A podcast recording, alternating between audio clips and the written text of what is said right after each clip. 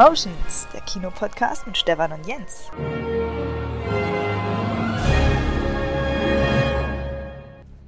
Jens. Jens. Jens? Ah, das kann wieder nur eins bedeuten. Urlaub oder zocken. Aber ich kann es euch sagen, Leute, Jens hat super kurzfristig abgesagt. Heute Mittag war das erst. Stand lange fest, dass wir heute aufnehmen wollen. Aber er arbeitet ja auch im Kino. Und da kam dann ein richtig durch die SMS auch äh, Betonung war hörbar und Verzweiflung. Die sind gerade, sein Standort ist gerade extrem in Mitleidenschaft gezogen durch, durch Krankmeldungen. Und Jens, natürlich Kinomensch durch und durch, lässt sich da nicht nehmen, zwei, drei Stunden ranzuhängen an den Dienst und noch mitzuhelfen gerade aktuell, wir haben Top Gun Fieber in ganz Deutschland, ähm, ist ihm das auch nicht zu verdenken. Und keine Angst, er überarbeitet sich auch nicht. Er ist ab morgen auch im Urlaub. Ja, habe ich mir überlegt, hm, was jetzt, was jetzt machen und konnte mehr als gleichwertigen Ersatz finden. Ein, äh, ja, ich glaube, für ihn ist es dann auch eine Podcast-Premiere und ihr habt es ja auch im Titel der Folge schon gelesen, welcher Funktionen er äh, im Kino was zu tun hat. Von daher ähm, sage ich aber natürlich erstmal, und wir stellen natürlich gleich vor, einen riesen Dank, dass das geklappt hat, an einen Azubi im Kino. Ein Kino-Azubi, der wirklich seine Ausbildung im Kino macht, davor schon im Kino gearbeitet hat und Kino, ja, also alles an wichtigen Phasen da auch mitgemacht hat, aber im Gegensatz zu Jens mal einen jüngeren Altersschnitt hier reinbringt. Deswegen aber sage ich erstmal Hallo an Jan. Hello. Genau, da ist er. Das ist der Jan.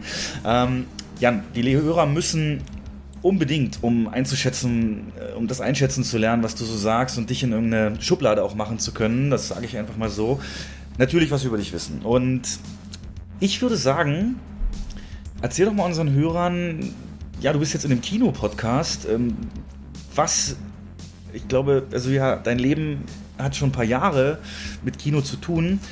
Vielleicht mal so einen kleinen kurzen Abriss, wie es dazu kam. Das ist, glaube ich, immer das Wichtigste. Wie kommt man eigentlich in diese Branche? Wie war es denn bei dir? Ja, ähm, also bei mir, ich äh, war Student. Äh, lange Student. Was hast du äh, studiert? Zu lange sogar. Ich habe angefangen mit äh, Bauingenieurwesen zwei Semester. Mhm, das mhm. Äh, hat sich dann schnell erledigt. Und dann war ich äh, Lehrämtler und äh, Mathe, Biologie, ja, das passt äh, gar nicht ähm, ins, ins Kino, äh, also in, ins Kinogeschäft. Aber ähm, ja, dann habe ich irgendwann angefangen, nebenbei Geld zu verdienen. Da bin ich ins Kino gekommen. Also ich habe eine sehr schnelle Rückmeldung bekommen. Ähm, hatte, äh, ich sag mal, für Studenten ja perfekter, also wirklich der perfekte Job. Äh, alles spielt abends und äh, Uni früh. Ja, dann habe ich im Kino angefangen. Wann und, war das? Jahr sind wir jetzt ungefähr? September 2016. Ah ja, okay. Genau, September 2016 habe ich im Kino angefangen. Ähm, da war es mein Nebenjob neben dem Studium. Ähm, dann zwei, drei Jahre später ist mir aufgefallen, dass es mein Hauptjob war und Studium wurde zum Nebenjob. Hm. Und ähm, ja, da kommt dann das Thema Azubi dazu. Ähm, das ist jetzt eineinhalb Jahre her. Da habe ich den, habe ich mich entschieden, die Ausbildung im äh, Kino zu machen, habe auch die Chance, also eine sehr, sehr große Chance bekommen, diese Ausbildung ähm, zu beginnen als Veranstaltungskaufmann ähm, und bin jetzt mittendrin. seit ja, eineinhalb Jahren mittendrin, habe noch ein bisschen was vor mir. Ähm, ja, so kam ich zum Kino. Genau, die ganz, ganz klassische Geschichte über Nebenjobstudium dann ins Kino. Das heißt, das war für dich von vornherein damals interessant, weil du wusstest, die Arbeitszeiten passen super zum Studium oder einfach alles angeschrieben, was irgendwas angeboten hat? Oder warum hast du dich dafür dann entschieden? Weil Studenten, gerade hier, wo wir in der Stadt, in der wir sind, haben natürlich riesen Auswahl. Ähm, ja, tatsächlich. Also ich muss ganz ehrlich sagen, ähm, ich bin sehr gemütlich und ähm, ich habe wenige Bewerbungen tatsächlich geschrieben. Also sehr, sehr wenige.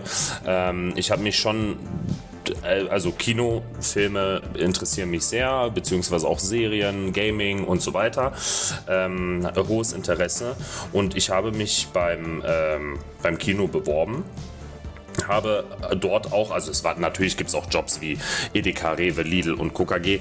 Ähm, hat man sich überall mal beworben, aber Kino ist am schnellsten gewesen, hat sich sofort zurückgemeldet. Ich habe sofort die Chance bekommen und habe dann auch nicht äh, weiter großartig Bewerbung geschrieben, sondern habe es einfach direkt, äh, bin mit, äh, also Kopfsprung direkt ins Geschehen rein. Es sollte also praktisch so sein. Ein, äh, ja, Topf und Deckel klingt das ja fast schon so ein bisschen. Und wie kam denn dann der Schwung, das hast du vorhin so cool, so interessant formuliert, Irgendwann hast du gemerkt, dass Kino nicht mehr der Nebenjob war, sondern mehr oder weniger der Hauptjob. Das hm, beziehst du sicherlich auf die Zeit, die du da verbracht hast und dich da eingebracht hast und so weiter. Ähm, war das so ein schwimmender Prozess oder war das von Anfang an deine Leidenschaft oder, ja, wenn man jetzt mal böse sein will, die mangelnde Organisation damals, dass man einfach, ja, die Workload nicht hingekriegt hat, ohne dass du dich da aufreibst. Und ähm, ich meine, für uns am Ende ja gut. Du hast, äh, bist in der Branche geblieben und ein sehr wertvoller Mitarbeiter des Teams und eben jetzt auch Azubi. Aber kannst du dich da noch entsinnen? War das, war das von Anfang an so oder kam das schleichend wie dieser, dieser ja, immer mehr Kino? Ja, also ähm, ich sag mal, der Ursprung ist so, ich hatte damals, also ähm, nach der Realschule, hatte, hatte ich schon gesagt, ich mache eine Ausbildung. Ähm, dann kamen die Noten und haben gesagt, äh, warum nicht Gymnasium? Ähm, aufs, aufs BG äh, Abitur machen. Dann habe ich Abitur gemacht, ähm, also auch so eine rein spontane Sache.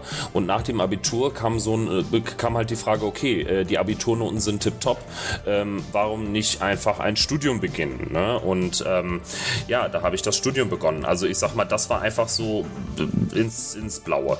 Und ähm, ja, der Job, also im Prinzip ähm, habe ich im Kino gemerkt, dass ich praktisch, also mehr Praktisches brauche. Theorie ist schön und gut, aber so ein, so ein Studium ist halt einfach, besteht nur aus Theorie.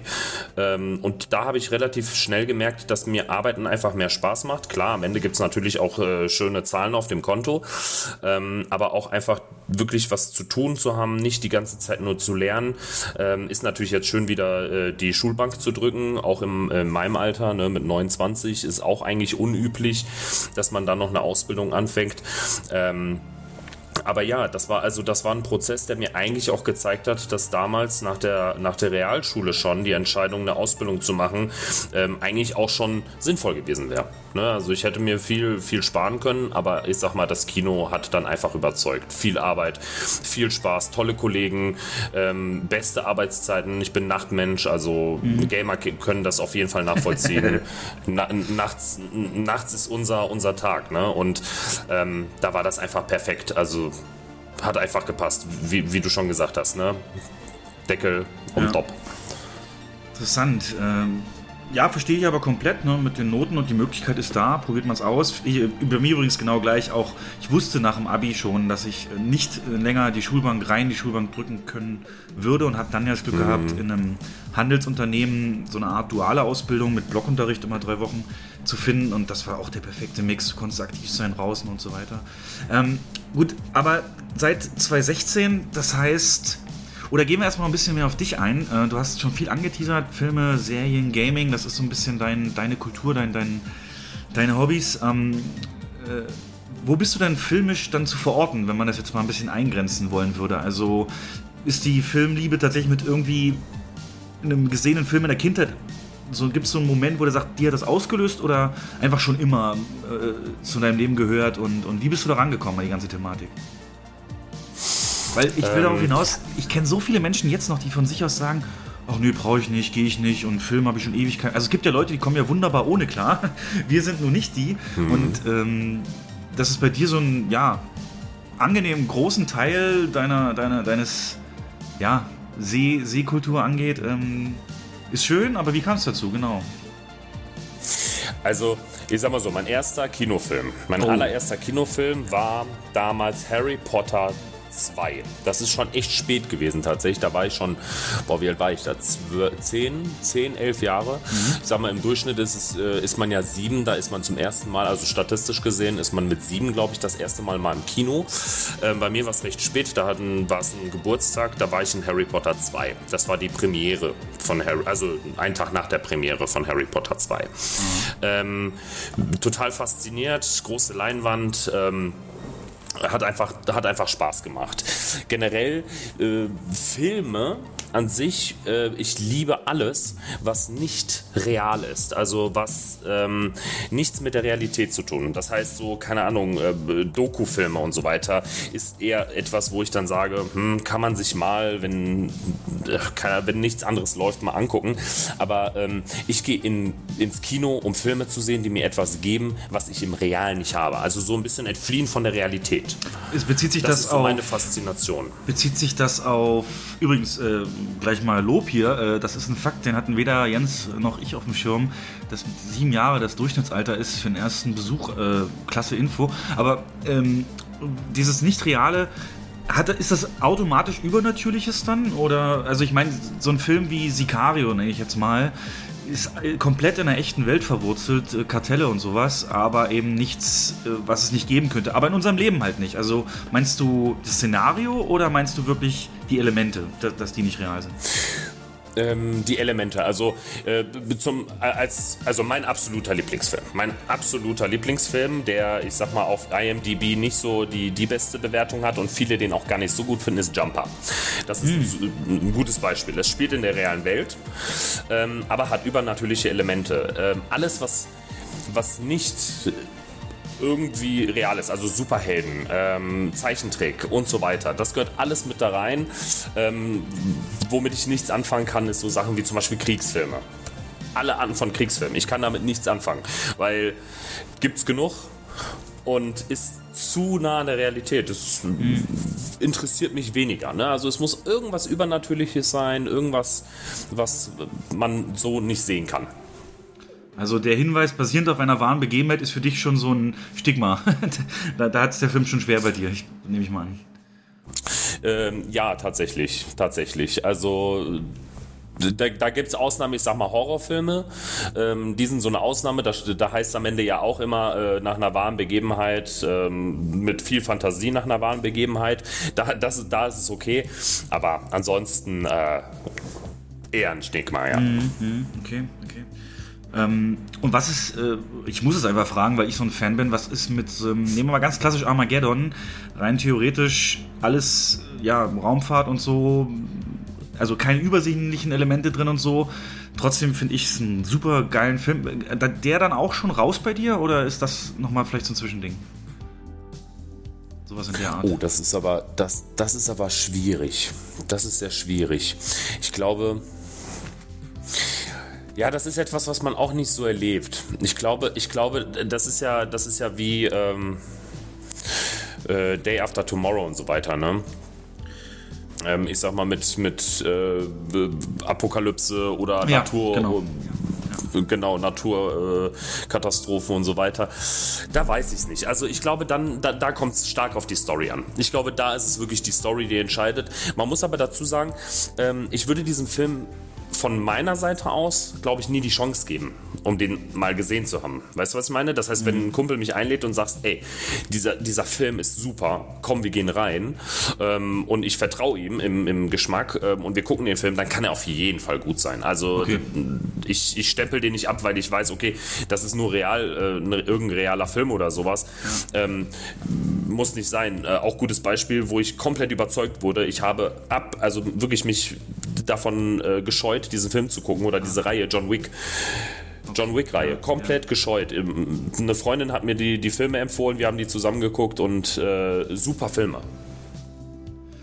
Okay, also sagen wir, ich, ich glaube, ich weiß, was du meinst. So erstmal so als Basis ähm, sind es halt diese realen Settings nichts für dich, aber gut, gut gemacht und, und ähm, ja, wahrscheinlich von Leuten empfohlen, die du gut einschätzen kannst, dann gibst du denen auf jeden Fall eine Chance und sagst nicht komplett abblocken, mache ich nicht. Das finde ich schon mal, schon mal sehr, Genau. sehr geil. Ja, okay, verstehe ich. Hm, Was ist dein, gibt es denn dahingehend dann noch einen Freufilm dieses Jahr, auf den du dich freust, der das äh, bedient dann? Oder hast du einen auf dem Schirm, wo du sagst, das wird dieses Jahr wahrscheinlich dein Highlight werden?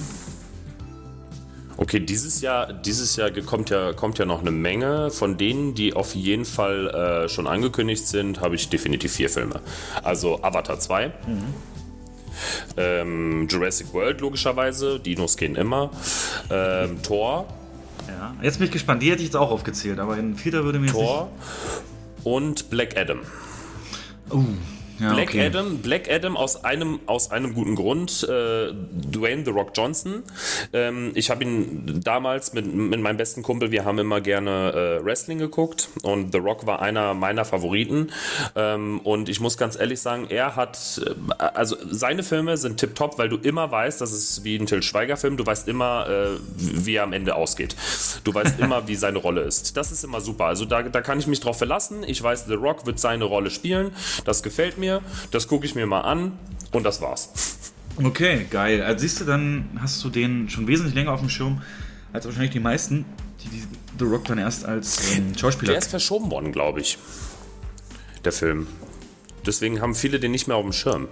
Ja, aber auch den Schauspieler, dass du den schon aus, aus Wrestling-Zeiten kennst, ist, glaube ich, auch eher die Minderheit, die so weit äh, da schon an ihm dran ist. Also diese, ich weiß wohl, dass diese viele seiner Gesten, die Augenbraue und so, kommt wohl aus der Wrestling-Zeit und so ein paar Signature-Moves, ja. aber ähm, ja, er will ja selber nicht mehr unbedingt, dass das so im Vordergrund gestellt wird. Ja, hochinteressant, hochinteressant. Ähm, Avatar wird heute auf jeden Fall auch nochmal Thema, da können wir da auf jeden Fall auf einen Fan zählen, der da vielleicht mal seinen Blickwinkel reinbringt.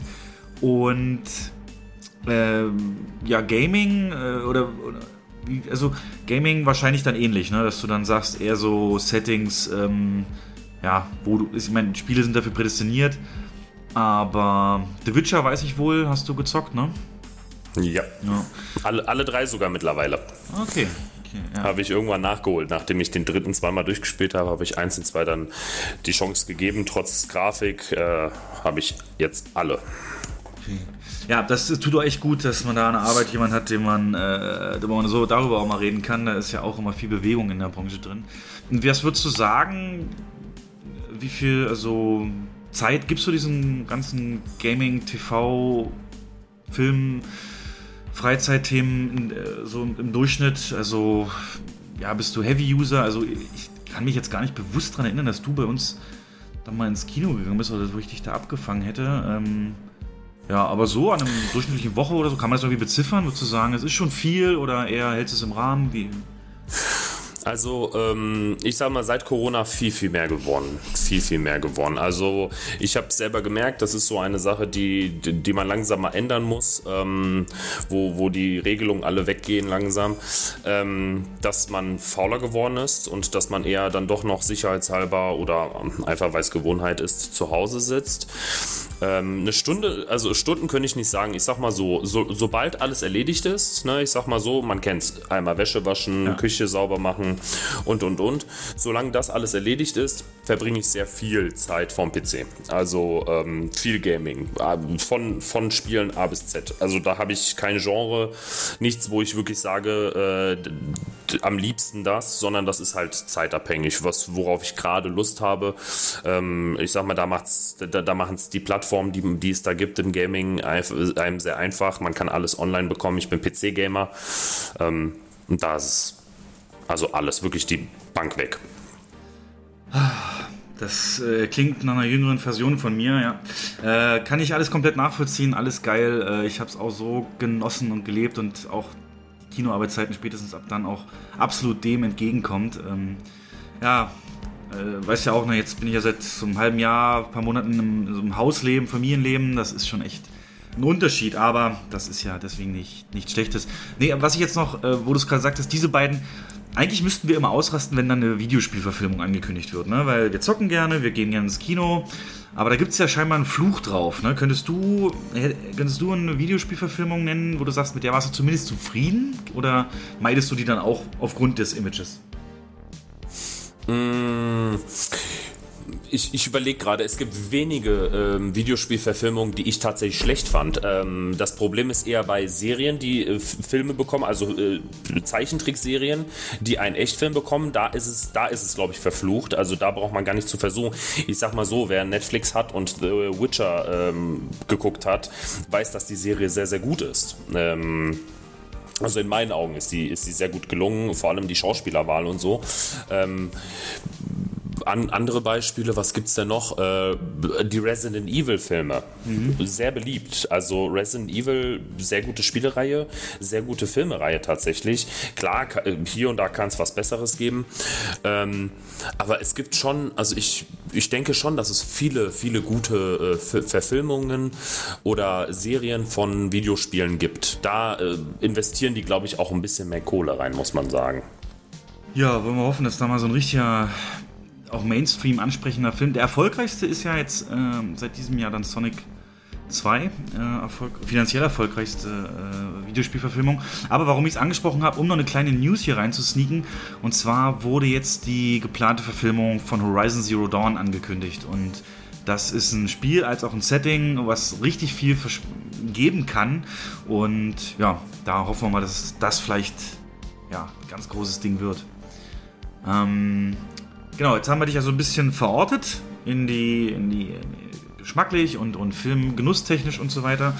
Jetzt Kino an sich nochmal. Du hast in den äh, jetzt dann sechs Jahren im Kino, fast sechs, äh, so richtig viel miterlebt natürlich. Du hast äh, mehrere der größten Blockbuster miterlebt, äh, siehe Endgame und sowas. Du hast aber auch die schlimmste Phase mitgemacht, ähm, Corona. Ähm, wie hast du das denn erlebt? Also hast du so Heil, so zwei, hast du ein Highlight aus deiner Kino, deinem beruflichen Kinoleben, was du, ja, was dich bis heute irgendwie eine Erinnerung wert ist? Und ein Lowlight, also gut, wahrscheinlich Corona, aber können wir erstmal so anfangen? Gibt es irgendwas, wo du sagst, das war der Kinomoment, das war der Moment, da war alles um mich herum geil, perfekt, da habe ich immer noch das gespürt, da war Kino live und ja, weiß nicht, sowas. Also ich würde da immer nennen, so eine Star Wars Premiere beispielsweise. Bei Episode 7 war ich ja hm, gerade angefangen im Kino 2015 und war mein, im Oktober 15 und, und danach kam der ja dann und Musik, das Cosplay, die Leute, alle hatten ein Ziel, alle gleich drauf. Es war für mich der geilste Job der Welt, war das. Das war so ein Moment. Für mich. Hast du auch sowas? Boah, ich habe ähm, hab tatsächlich sehr, sehr viele solcher Momente. Also ich finde, mir macht sowieso, ähm, also jeder, der im Kino arbeitet, äh, kann das nachvollziehen, beziehungsweise jeder, jeder, der irgendwo im, in der Veranstaltungsbranche ist, jeder volle Tag, jeder Samstag, der wirklich voll ist, ist ein super Tag, weil ähm, also ich gehe gerne zur Arbeit, um zu arbeiten ähm, und nicht um äh, 90 Prozent rumzusitzen und sich zu langweilen. Deswegen volle Tage sind immer die besten. Die Zeit geht rum und es macht Spaß. Das ist so das Wichtigste. Ich erinnere mich damals, das war 2017, glaube ich. 17, 18, ich glaube 17 war es. Da hatten wir im Kino ein Angebot. Ein Angebot für ganz wenig Geld, äh, für, ich glaube, 7 Euro Ticket, äh, Popcorn und Getränk. Oh. Ähm, ich, glaube, Stimmt, ich kann mich erinnern, so, ja, hm, erzähl das ist sowohl positiv als auch negativ das beste Beispiel, wo ich immer dran denke. Also wenn, wenn wir darüber reden, was damals mal passiert ist, ich glaube, das ist so die Story, die immer stattfindet, weil ähm, man ist, also man ist auf den Floor gegangen und man konnte sich nicht bewegen. Also man konnte keinen, keinen normalen Schritt machen, ohne äh, irgendwo wie in einem Club durch die Leute durchdancen zu müssen. da war wirklich alles voll. Ähm, und da weiß ich noch, da habe ich, äh, da war ich schon, äh, ich überlege gerade, da war ich schon in der, in der Leitungsposition und da musste man irgendwo aushelfen und dann musste man da durch. Ähm, das war faszinierend. Also wirklich, die, man konnte sich nicht bewegen ähm, und musste dann trotzdem da durch. Und äh, das Schönste an der Sache war dann die Reinigung.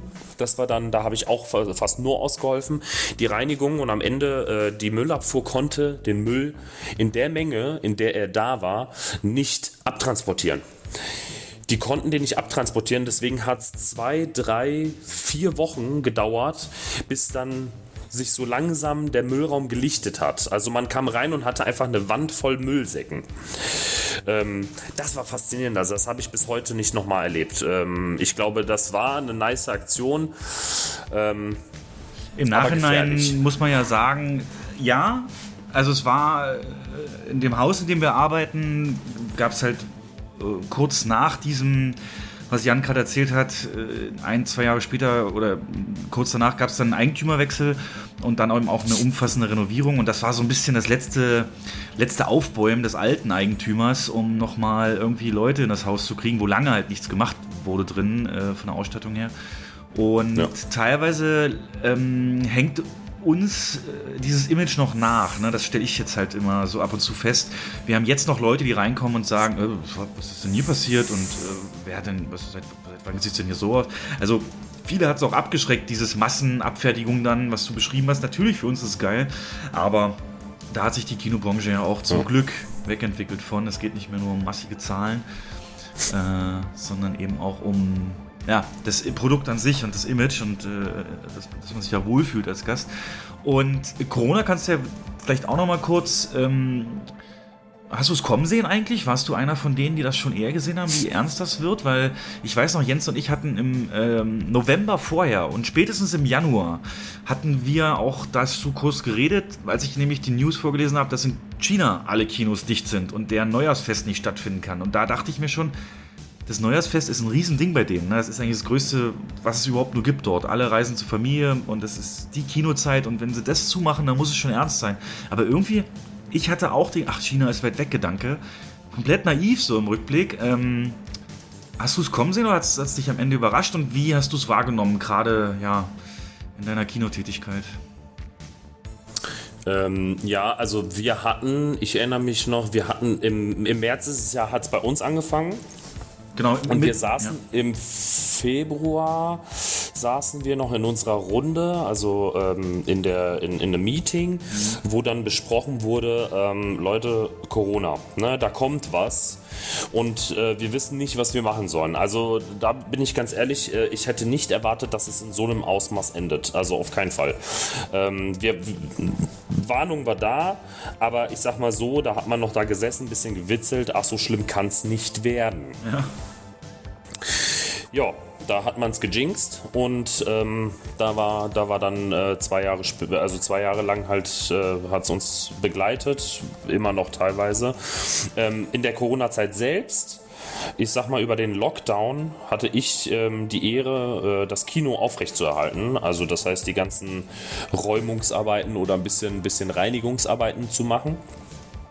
Ähm, und da war ich teilweise auch ganz allein im Kino. Also auch nach dem Umbau ähm, durfte ich das Haus pflegen und hegen, bis es dann wieder aus dem Schlaf erwacht. Was heißt denn reinigen in dem Zusammenhang, wenn kein Betrieb ist? Also ich kann mich da nur erinnern, wir hatten nur die Aufgabe, mal die Klos zu spülen, damit die Leitungen nicht stehen oder das Wasser in der Leitung nicht steht. Aber genau, so also die Mhm. Ähm, ähm, genau, da die Theken und so weiter, ähm, ich sag mal so, nach einem Umbau, das kennen viele, nach einem Umbau ist viel Staub äh, ah. noch im Gebäude. Ähm, und wenn man den nicht wegmacht, hat man am Ende wirklich eine Schmiererei, die man äh, nicht so einfach wegbekommt. Ähm, und da habe ich mich einmal darum gekümmert. Und ganz wichtig, wir hatten kurzzeitig mal ähm, getestet, beziehungsweise in Angriff genommen, weil es hieß, wir dürfen bald wieder aufmachen, die Getränke unsere Leitungen ähm, mhm. aktiviert. Und wenn die einmal aktiviert sind, kann man die einmal deaktivieren. Aber wenn es dann heißt, in zwei Wochen dürfen wir doch aufmachen, muss man die wieder aktivieren. Und das ist alles mit Kosten verbunden. Und da hieß es ja, das muss gezapft werden. Und danach natürlich gereinigt. Ne? Also ah. da gehörte sowas dann dazu. Also die, die ganzen Anlagen, die da waren, einmal durchspülen, ähm, täglich am besten. Also beziehungsweise irgendwann wurde es dann alle zwei Tage oder beziehungsweise alle drei Tage, weil ich bin ja auch nicht sieben Tage die Woche da. Ähm, und dann durfte ich mir das sehr gut einteilen, wann, wann ich da bin und was noch alles erledigt werden muss. Und ähm, du kennst unsere Räumlichkeiten im Keller, der Keller auch. Ne? Also da ist ja noch viel von, dem, von den Bauarbeitern übergeblieben. Da konnte man auch noch ein bisschen aufräumen ähm, und rumräumen. Fandst du das creepy? Also ich hab's ja auch ab und zu mal so ganz alleine, so einen Rundgang im Kino. Ich fand, also ein Kino ganz allein ist ein creepier Ort, ist, ist meine Erfahrung da aus der Zeit gewesen. Also das ist, äh, man hört es dann irgendwie knacken und sonst was und denkt sich, ach du Scheiße. Und na, da, da rächt sich dann dieser viele Filmkonsum. Ähm, und gerade die Keller äh, kenne ich ja dann entsprechend. Äh, ja, ist nicht jedermanns Sache. Aber ähm, Also Hast ich muss ganz ehrlich sagen, ich stehe gut mit den Geistern des Kinos. Ähm, jedes Kino hat ja so seine Geister hier und da. Ja. Ähm, nee, ich mag das sehr gerne. Also ähm, ich habe dadurch, dass ich mir selber, selber einteilen konnte, bin ich auch gerne mal nachts da gewesen. Ähm, also natürlich bis 23 Uhr. Ja. Äh, vielleicht mal ein bisschen länger, weil sonst kommen ja Nachtzuschläge und die müssen, ne, ja. kennt man ja. Aber ähm, auch gerne abends. Also da hat man einfach ein bisschen Ruhe. Äh, es passiert nirgendwo was und äh, ich mag das ganz gerne. Also mein mein Verstand spielt mir da, glaube ich, nicht so, nicht so die Streiche, dass ich direkt, oh, da hat was geknackt. Ähm, ich sag mal, in so einem Riesenhaus, da knistert und knackt und äh, wuselt und irgendwas passiert da. Ähm, und aus Erfahrung, ich sag mal, früher hatten wir ähm, in einem unserer Seele, hatten wir immer Musikeinspieler, die automatisch waren und die liefen lange, lange Zeit und die waren so leise, dass man ähm, nicht verstanden hat, was für ein Lied das ist. Und da gab es das Lied von Pippi Langstrumpf und da lachen Kinder. Aha, aha. Und ähm, wenn man das nicht wusste, ist man dann in, in, einen, in den Saal reingegangen, der auch sehr abgelegen steht, ja. ähm, und hat dann auf einmal dieses Kinderlachen gehört. Ähm, das war ein Spaß für alle, also für uns, äh, wenn neue, neue Leute, also neue Mitarbeiter da waren und zu uns kamen und meinten, habt ihr das schon mal gehört? Da lachen Kinder. ähm, sowas. Also ich äh, bin eher der, der, der das äh, feiert und äh, sehr gerne auch anderen äh, Kollegen und Kolleginnen auch gerne mal einen Streich gespielt hat, früher vorm Umbau. Ähm, ja. Das war schon immer, immer ganz witzig. Und hast du während der Phase mal echte Bedenken gehabt, dass es irgendwie nicht weitergehen könnte? Oder hast du immer dran geglaubt, Kino wird das schaffen? Also hast du da ein Bauchgefühl zu? Ähm, mein Bauchgefühl war nicht in der Form, wie es vorher war. Ähm, also ich sag mal, die ersten Jahre definitiv, es wird auch noch so ein bisschen weitergehen. Viele unserer Gäste, ähm, also ich sag mal, der potenziellen Gäste, wenn Corona nicht da gewesen wäre, ähm, kommen jetzt wahrscheinlich erstmal nicht, ne, weil die immer noch Bedenken haben und so weiter. Ähm, aber mein, mein Bedenken war wirklich, es wird weniger, ähm, wird sich aber retten, weil Kino ein für, für mich ist Kino so, so, eine, so eine Frage der, des, der Kultur. Also, es ist Kult. Man geht ins Kino, um was zu erleben und nicht um den Film zu sehen. Den Film kann man zu Hause gucken. Es gibt so viele Anbieter online, den kann man zu Hause gucken. Ähm, also muss, man muss halt ein, zwei Monate warten. Aber ins Kino gehen ist ein Erlebnis. Da, man geht einmal, also ich sag mal, äh, wie waren die Statistiken dafür? Äh, ich sag mal, äh, eine, eine, Person geht pro Jahr eins, zweimal, zweimal glaube ich ins Kino, ne? 1,7 Mal, genau. Und wenn man dann dahin geht, das muss ein Erlebnis werden. Also ansonsten, wie gesagt, guckt man den Film zu Hause. Und dieses Erlebnis, ähm, das brauchen die Leute ins Kino gehen. Man kommt rein, es riecht nach Popcorn. Äh, man kauft sich Nachos, Popcorn, Getränk. Vollgepackt geht man in den Saal, setzt sich auf ultra gemütliche Stühle. Also vergleich, ver, vergleichbar mit vorher, äh, das sind Welten. Ja. Ähm, die sind ultra gemütlich und dann guckt man sich diesen Film an. Man ist dann zwei Stunden in einer, also vielleicht auch mehr oder ein bisschen weniger, in dieser Zone, in dieser, äh, einfach, einfach woanders. Und ähm, das also das wird niemals, egal wie gut die Heimkinos, die, die Systeme zu Hause werden, das wird niemals kaputt gehen. Also ich glaube da nicht dran. Äh, auch, auch in 50 Jahren wird es immer noch Kinos geben, die noch genug einspielen, weil die Leute das einfach feiern werden, weil das einfach eine, Kult, eine Kultfrage ist. Das äh, ist ein sehr, also die Hörer, die, die, Stammhörer, die werden das kennen. Das ist so eins der Hauptthemen mit Jens. Da ist auch so ein bisschen, also diese Entwicklung, die die Kinos gehen, mit dem Invest eben in solche Seele, Technik, Sitze und so weiter. Genau, das hebt uns dann wieder ab vom Heimkino. Aber wir haben auch die Theorie, dass Kino mittelfristig, langfristig nur noch, oder das heißt nur noch zum Großteil von Eventfilm leben wird. Das heißt, äh, es wird dieses, naja, nicht vergnügungsparkige, aber schon dieses halt wirklich Filme, die alle ranholen, wo alle Interesse haben, das wären die Dinger, die uns das füllen, aber so Mittelfilme, so, weißt du, so, wo man früher gesagt hat, die machen so bis zu einer Million Besucher. Ähm, das äh, wird wahrscheinlich noch stärker in Streaming, weil und, und dann wir haben ja gerade so eine Phase, ne? Wir hatten Doctor Strange, dann hat der nachgelassen und wir haben es sofort gemerkt, weil der Rest der Filme konnte das nicht im Ansatz kompensieren, auch die Neustarts nicht, die kleineren. Und jetzt haben wir Top Gun. Es wäre in zwei Wochen wahrscheinlich auch, nein, nein, nicht durch, aber wird auch nachlassen. Und dann kommt ja Jurassic World. Das ist ja so eine Taktung, wo wir sagen, so kann es passen und im Prinzip unser Standort ist genau darauf ausgelegt. Ähm, dieses ja, besondere Erlebnis, das ist so geil beschrieben. Ich glaube, ich schneide das auch mal raus und veröffentliche es einzeln, was du gerade, diese Lobeshymne. Ähm, ja, also ich glaube, das ist so unser Fazit. Würdest du da mitgehen, dass du sagst, also eigentlich Kino, die Leute werden nur noch aufstehen von zu Hause für solche Filme, weil wozu brauchst du eine 300, 200 Quadratmeter große Leinwand für einen neuen, ähm, äh, keine Ahnung, Krimi aus Deutschland, weißt du? Und ja, deswegen wird Kino sehr stark zum Eventort. Das ist so ein bisschen unsere Überzeugung. Würdest, du sagen, kannst du nachvollziehen? Ja, ähm, ja, kann ich sehr gut nachvollziehen. Ähm, ich muss dazu sagen, für mich äh, ist Kino schon seit vielen Jahren ein Event-Standort. Äh, also ähm, ich also einfach nur ins Kino gehen, ähm, habe ich, äh, also auch meine, meine, meine Freunde und so weiter, bis auf ein paar Ausnahmen, äh, machen das zu was Besonderem. Ähm, immer, also für die ist es nur, wenn irgendwas Besonderes ist. Ähm, ich denke, also klar, Events verbunden mit Filmen beziehen halt einfach besser, aber ich denke, ähm, Kinos müssen, also so wird es in Zukunft, glaube ich, laufen.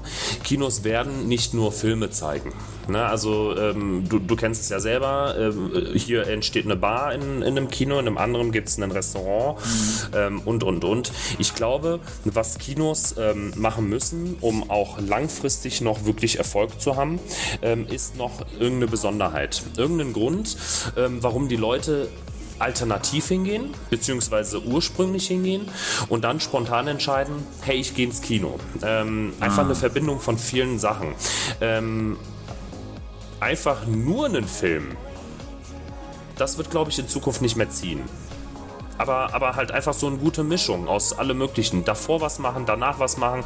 Die Leute einfach ähm, ins, ins Kino ähm, ziehen, indem man sagt, okay, es gibt nicht nur die Filme, sondern auch noch irgendwas dazu. Und Science Events, ne? also du kennst es. Es gibt hier äh, eine Action Preview, Ladies Preview, eine Sneak äh, bekannt, ähm, so Sachen. Die werden aber, ich, ich, also ich kann mir nicht vorstellen, dass das äh, so stagnieren wird. Also da gibt es genug Menschen, die wirklich Bock auf sowas haben. Ja, also sagst du aber was Wahres. Wenn ich irgendwie Lotto gewinnen würde und mein Traumkino bauen würde, das wäre schon sehr ähnlich unserem Standort, aber ich, äh, und, und, in England ist das tatsächlich sehr weit verbreitet äh, und teilweise auch in den USA. Ähm, ich hätte auf jeden Fall das Foyer großflächiger gemacht und wären dann zum Beispiel so, ich hätte noch Airhockey und sowas mit drin, so ein paar Stationen. Oder sogar vielleicht separat eine Bowlinganlage. Zum Beispiel der neue Traumpalast IMAX in Leonberg, der die größte IMAX-Leinwand der Welt, die die Lochmann-Brüder, hm. äh, äh, ähm, äh, Betreiber da gebaut haben, die haben äh, einen, ja, so, wie nennt man das denn, so, so eine Vergnügungshalle oder so, so ein so Wiener Prater-mäßig haben sie da halt noch so ja. ja drumherum gebaut. Ähm, ja, eine Bowlinganlage und ein bisschen Freizeitaktivitäten. Genau das meinst du wahrscheinlich, sowas in die Richtung. Ne? Genau, also ja. eine, eine Party-Location. Was früher genau, die Mall auf, war in den USA. Ja, ja. Richtig, richtig. Aber äh, da, da, muss man auch dazu sagen, äh, Deutschland guckt sich ja äh, vieles immer äh, gerne von den Amis ab. Äh, manchmal funktioniert, manchmal nicht. Äh, in dem Fall, ich glaube, sowas könnte ziehen. Und im schlimmsten, also beziehungsweise, was heißt im schlimmsten Fall? Nee, auf keinen Fall im schlimmsten Fall. Ähm, was ich auch vermute, was auch sehr, sehr verloren gegangen ist, sowas wie Arcades. Ha! Ähm, oh. Weißt du, mit, mit Videospielen. Ja, ähm, wie geil würde das passen? Kennst du diese, so ich muss dich unterbrechen, weil ich gerade so, diese, Jurassic Gerne. Park, diese Rail-Shooter, weißt du? du? du? meinst doch sowas, ne? wo man sich richtig reinsetzt zu zweit, wie in diesen alten Spielhallen. Ja. Und dann, ja, ja. genau. Oder, oder Automaten, also das funkt, also Automaten, wo du, wo du wenig Geld reinschmeißt oder überhaupt kein Geld, weil es irgendwo mit dabei ist, weißt du, man kommt dann rein und kann, kann da einfach ein bisschen was spielen ähm, und das verbunden dann mit Kino, also ähm, so eine Mischung aus ganz vielem, wo die Leute halt sagen, okay, ich entscheide mich jetzt spontan. Wir haben, keine Ahnung, zwei Drinks getrunken, wir haben was Gutes gegessen, ich habe ein bisschen Arcade gespielt, wir haben gedartet. Daten kommt ja heutzutage, also Dart ist ja so, so, so ein Sport, der ist ja äh, durch die Decke gegangen in, meinem, in meinen Augen. Ähm, oder gebowlt und danach sagen die Leute, oh, Leute, wollen wir jetzt Feier machen? Oh nee, lass noch einen Film gucken oder so ich, ich glaube, sowas, sowas wird ziehen. Also ähm, die meisten Kinos werden da zu so einem Allrounder, der dich einfach mit Events ähm, dir so eine große Möglichkeit gibt, ähm, einfach vieles zu machen. Und äh, gut, das ist natürlich ultra schwer nachzurüsten für bestehende Kinos und selbst für uns, äh, trotz des Platzes, den wir theoretisch haben, ist es eigentlich nicht möglich, noch zu integrieren. Aber ich hatte, oder relativ am Anfang unseres Podcasts hatten wir mal zwei Filmkritiker zu Gast und äh, die sind mehr so auf die Arthouse-Schiene eingeschossen und denen haben wir auch drüber geredet, was kann den Kinos tun, um noch besser zu werden? Und sie sagten, das liegt nicht so sehr an den Events, die wir jetzt denken, hier mit Arcade und, und, und Freizeit. Die haben gesagt, man müsste den Film an sich aufwerten. Zum Beispiel haben die erzählt, äh, Wes Anderson hatte mal so einen Film gemacht, der war so Stop-Motion-mäßig, äh, der fantastische Mr. Fox, glaube ich, hieß der. Und ähm, da war vorher ein Panel im Saal, wo dann eben Leute waren, die sich damit auskannten und so ein bisschen erklärt haben, wie man so Stop-Motion-Filme macht oder wie das eigentlich ähm, hergestellt wird. So dieses mehr aber zum Film passend, weißt du? Ähm, glaubst du, in unserer schnelllebigen Welt kann das überhaupt funktionieren? Oder sagst du, also angenommen, du hättest jetzt zu äh, Thor, hättest du vielleicht vorher noch äh, eine, keine Ahnung, ein Panel mit Profis und Experten zur nordischen Mythologie oder so, keine Ahnung, oder meinetwegen CGI-Artists, die für Filme äh, CGI machen. Ähm, wäre das ein Argument für dich, ja, noch mehr Zeit im Kino zu verbringen, sowas mitzukriegen? Oder ist das wirklich nur für Hardcore-Fans, die sowieso in Arthouse-Buden gehen? Ähm, also, ich sag mal so, diese ganze Marvel, DC ähm, und also diese gesamte Sparte, die wir ja immer so, so liebevoll Popcorn-Kino nennen. Ähm, ich glaube, da ist es also da kann man nicht viel, viel ändern. Ähm, da wird so, ein, so, eine Einladung, eine Person, die dann da kommt, nicht viel bringen, sondern eher störend sein, weil die meisten Leute, also es hat schon etwas, also es hat ja schon begonnen, diese, diese ähm, Reihe, das MCU äh, als Beispiel, hat ja schon unendlich viele Filme, die die meisten, die in diese Filme, äh, also da reingehen, schon gesehen haben und die wollen wissen, wie es weitergeht. Das heißt, die kommen so oder so. Ne? Also das, die werden dadurch gelockt. Ähm, ansonsten ansonsten bei Arthouse-Filmen oder kleineren Filmen ähm, stimme ich zu. Das würde es auf jeden Fall aufwerten. Ähm, so, so, so, Sachen. Ähm, aber also es ist, es ist schwierig, ähm, was zu finden, was die Leute dann auch interessant finden. Es ist sehr schwierig. Also mich zum Beispiel interessiert Stop Motion, super Idee, ne? so jemanden einzuladen, der das dann, der das dann erklärt. Ähm, aber äh, extra dafür ja, ich verstehe. Weiß ich das nicht. ist ja noch, also Arthouse-Kinos ja. sind halt, da gehen wirklich Hardcore-Fans ja. hin. Also ja, die, die, die in Arthouse-Kino gehen, wollen diesen Film sehen wegen seiner Message, oft, ne? weil die, sind, die, die haben ja eine bestimmte Message ähm, oder es soll irgendwas gezeigt werden, was besonders ist. Ähm, und ich glaube, das zieht die Leute sowieso schon in die Arthouse-Kinos. Also da viel upgraden.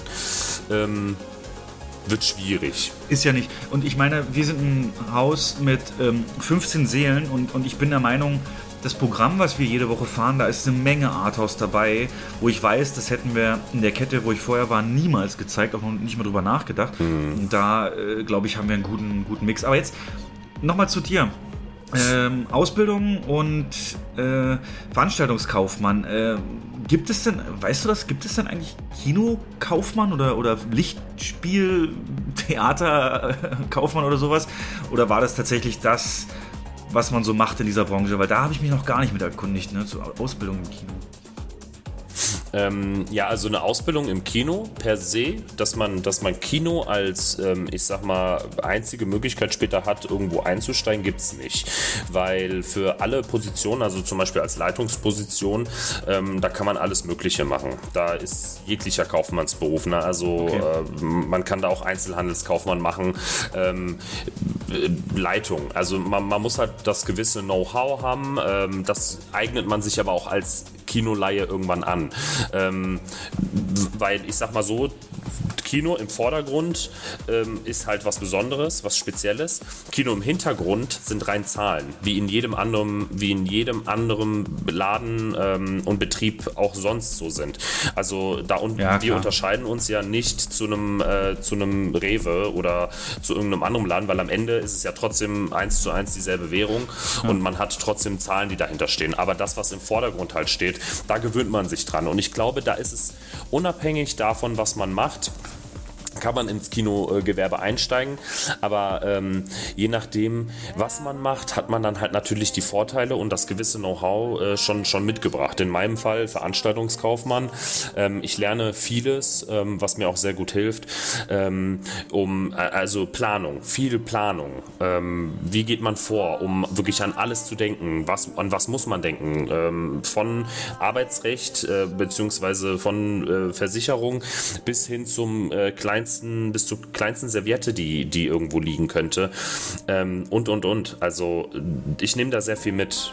Also, also für Kino explizit. Das ist ja auch äh, wichtig für uns und Sinn der Sache. Die Sache, ähm, Leute, wir werden das jetzt hier nicht zu sehr ausführen, aber wer sich dafür interessiert, generell das Thema Arbeiten im Kino, relativ am Anfang, ich glaube Folge 4 oder 5 von uns, könnt ihr gerne mal runterscrollen, heißt Arbeiten im Kino und das ist mit einer Theaterleiterin damals ähm, aus dem Freiburger Multiplex gewesen und das war eine unserer besten Folgen, wie ich finde, denn die geht das komplett durch, was bedeutet es im Service zu arbeiten, in der Leitung und so weiter und da auch welche Branchen sind am ehesten vergleichbar. Du hast jetzt Rewe gesagt als Vergleich, man setzt Kino sehr stark zum Beispiel mit Hotellerie gleich, also mit so einem Abschluss im Kino würden dir theoretisch auch in der Hotellerie alle Türen offen stehen und umgekehrt, ja. Ja. Ähm, weil das ist tatsächlich sehr stark vergleichbar. Ähm, Dennoch, auch gegen Quereinsteiger haben wir natürlich nichts und sind gewünscht. Aber was ich jetzt von dir wissen wollte, du hast vorhin gesagt, als deine Top-Moments beim Arbeiten waren so dieser positive Stress und dieses Machen und Rangehen. Und jetzt kriege ich es ja selber auch mit. Wir nehmen Jan aktiv ähm, derzeit raus äh, von den wirklichen Öffnungs-, Schließungsdiensten, Leitungsdiensten ähm, die er sonst gemacht hat. Er ist ja dann immer äh, wirklich die Leitung der Mitarbeiter an einem äh, komplett operativ in allen Belangen der Ansprechpartner, muss die auch koordinieren, planen und Verantwortung für die haben. Aber da nehmen wir ihn gerade bewusst raus, dass er sich zum, zum Beispiel ähm, Themen annehmen kann wie der Saalvermietung, die unser Haus anbietet oder generell Veranstaltungen und auch Marketing und so weiter. Das heißt, äh, das, was du so im Mittelpunkt gestellt hast, ist jetzt in, der, in dem Umfang gar nicht mehr da. Ähm, ähm, ist das für dich also gleichwertig ersetzt durch das neue Zeug, weil einfach so viel Neues jetzt äh, und Wissen erweitert wird oder fehlt es dir schon ein bisschen? Ähm, ja, also ich sag mal, das Schöne ist ja, dass ich immer noch eine Schicht oder zwei Schichten ähm, als Leitung habe. Ja. Wenn ähm, ich gar keine mehr haben sollte, äh, ist es, glaube ich, auch nicht verkehrt, mal äh, Bescheid zu geben und dann kriegt man auch noch eine Schicht. Ähm, ich vermisse es tatsächlich aktuell nicht, weil ähm, es immer gut tut, einfach mal neue Bereiche kennenzulernen. Ähm, dafür ist ja auch eine Ausbildung da. Ja. Ich höre, ähm, man, man, kennt das ja, es gibt Ausbildungsbetriebe, die, ähm, ich sag mal, in der Hotellerie, äh, keine Ahnung, dann muss man den ganzen Tag Räume putzen ähm, und lernt halt nichts. Ähm, oder, keine Ahnung, Regale die ganze Zeit verräumen. Ähm, da bin ich, also da, da habe ich eine Chance bekommen und lerne auch sehr, sehr viel, was, was mir für später auch wirklich wirklich was, was bringt. Und ich bin, also kann viel frei machen. Ähm, und diese Saalvermietungen, äh, Vermietungen, ähm, da trifft, kennt man, lernt man neue Leute kennen. Man, man, äh, es ist nie dasselbe. Es sind irgendwelche äh, bestimmten Wünsche, die, die erfüllt werden müssen und und und. Ähm, es macht einfach viel Spaß, in einem anderen Bereich mal zu sein und mal den kennenzulernen oder auch Verantwortung dafür zu bekommen. Ich hatte ähm, schon tatsächlich die Gelegenheit, zwei Events bei uns im Haus zu machen mit über 100 Leuten jeweils, ähm, komplett alleine zu planen und äh, zu organisieren organisieren. Ähm, der eine äh, ne, war ein Anfang, ich sag mal, der Startschuss für mich ähm, lief so lala und der zweite lief halt tipptopp. Da war ich sehr zufrieden äh, auf jeden Fall. Und man, man hat so einen kleinen Prozess, Lernkurve. so eine mhm. Steigerung, ja. so eine, eine schöne Lernkurve und man merkt wirklich, okay, das hat nicht funktioniert, da müssen wir nächstes Mal anders äh, ran. Und Dafür ist das da. ist einfach super. Und das hat man dann, wenn, wenn man die ganze Zeit, die, also nee, wenn man die Möglichkeit hat, andere Bereiche kennenzulernen oder die Ruhe zu haben, um sich um sowas zu kümmern, ist das sehr gut. Und ähm, deswegen bin ich aktuell nicht ähm, nicht traurig darüber, dass ich keine äh, Leitungsschichten machen kann und äh, auch eher sehr froh neben der Schule, die äh, um 8 Uhr anfängt, ja. ähm, meinen Schlafrhythmus nicht kaputt zu machen. Ich sag mal, sobald ich mit der Ausbildung fertig bin, äh, wird es bei mir wieder die Nachtschichten. Also da werde ich wahrscheinlich wieder ähm, komplett ja, das war die, aber ein gutes die Stichwort. Nachteule. Wollte ich tatsächlich direkt jetzt auch noch zum Abschluss äh, hinaus. Liebe Leute, keine Angst, wir gehen jetzt gleich in die Kinothemen. Wird spannend, aber so ein Gast hat man nicht alle Tage, deswegen zum Abschluss vielleicht wäre halt auch die Frage, wie konkret hast du es für dich schon ausformuliert, die Zeit eben nach der Ausbildung. Ähm, das heißt, ich fände es, also ohne es böse zu meinen, aber ich fände es äh, verschwendet, wenn du einfach das weitermachst, was du vorher gemacht hast. Ähm, und unsere Gruppe, oder generell, das müssen wir auch nicht naiv sein, äh, die, die, die, Branche bietet natürlich auch viel an. Ähm, da ist die Frage, hast du da für dich schon irgendwelche Grenzen? Also zum Beispiel, siehst du dich also als Theaterleitung? Ist das so dein mittelfristiges Ziel oder ist das so eine Stelle, wo du sagst, oh, also Marketing oder so, ja, das schon, aber so ein ganzes Haus mit allem drum und dran, das vielleicht eher nicht? Oder ist das klar das Endziel? Oder ähm, wenn ja, wie weit würdest, wärst du da bereit, auch äh, den, den, den Ort zu verlassen? Und, und bist du da komplett ungebunden? Äh, du musst natürlich jetzt hier nichts Privates erzählen oder so, aber ähm, ja, also die schöne Frage ne, aus, aus dem Vorstellungsgespräch, wo sehen Sie sich denn in fünf Jahren, äh, würde ich versuchen, doch zumindest in den Umfang, wo du es selber für dich schon weißt, würde, ich, würde mich sehr interessieren, weil so eine Ausbildung ist was wert und damit solltest du oder stehen dir auch viele Türen offen. Ja, ähm, genau, also mein Ziel schon früher, ähm, es ist immer, ich höre auf, sobald ich die höchste Position erreicht habe, die ich erreichen kann. Das ist äh, immer so mein Ziel gewesen. Ja, aber wer also, sagt dir das dann, welche ähm, das ist? Woher weißt du denn? Nee, genau, also was die höchste ist? Richtig, das ist das Ding. Ähm, es geht immer weiter. Das heißt, sobald ich die höchste Position erreicht habe, die ich irgendwo erreichen kann, ähm, wird es kritisch, weil dann fange ich natürlich an, okay, wo kann man, wo kann man hinaus? Also wo kann man nach, weiter nach oben? Also was ist der nächste Schritt? Ähm, das, ist so ein, das ist so ein Ziel, was ich mir immer selber setze, ähm, so hoch wie möglich. Ähm, und du kennst das selber, es gibt keinen Stopp irgendwie. Also gut, Stopp ist wahrscheinlich, wenn man Multimillionär ist und dann äh, sagt, okay, das reicht mir jetzt. Aber ich sag mal jetzt realistisch betrachtet.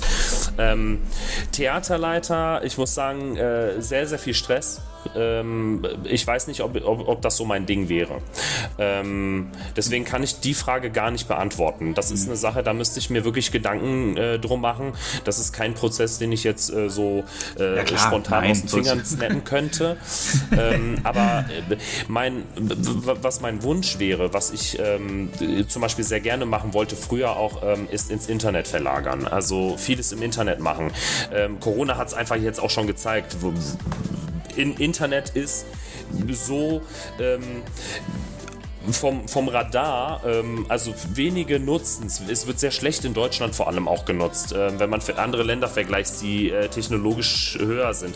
Ähm, es wird, äh, also wir sind einfach sehr, sehr weit zurück, ähm, wenn es um so Sachen geht und ähm, da wollte ich hin. Was genau, weiß ich auch nicht. Also das ist so eine, das ist immer so ein ein bis zwei Jahre Plan habe ich. Ah, okay. ich hab, also man sagt ja immer, man hat so einen Fünfjahresplan. Mein Fünfjahresplan ist aktuell dadurch, dass die Ausbildung halt noch so ein bisschen läuft und ich dann auch noch nicht sicher bin, wie es halt ähm, bei Kinos oder bei uns im Kino ähm, generell läuft, ähm, habe ich keinen Fünfjahresplan. Ich lasse immer auf mich zukommen und mhm. äh, solange es noch Spaß macht, ähm, ich, werde ich im Kino bleiben. Ne? Also solange mir das Kino wirklich alles gibt, was, ähm, was ich mir, was ich mir er, erhoffe ähm, und wünsche, ähm, werde ich fürs Kino auch erstmal äh, weiterhin arbeiten, auch nach der Ausbildung ja, da sind wir froh drum und wie gesagt, ähm, ich finde, gerade in der Gruppengröße, die unser Unternehmen halt hat, äh, hast du hervorragende Möglichkeiten, beispielsweise auch die, weil du es gerade sagtest, äh, Internet.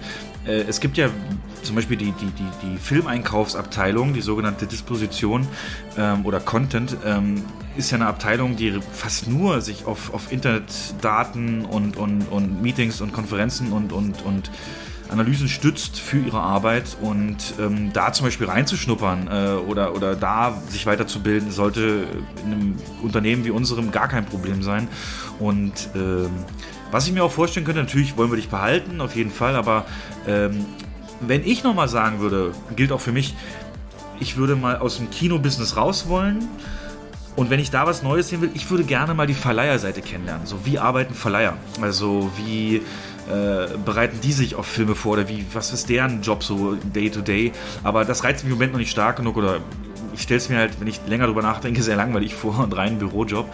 Aber man weiß es halt nicht. Und deswegen, die Perspektiven öffnen ist immer sinnvoll.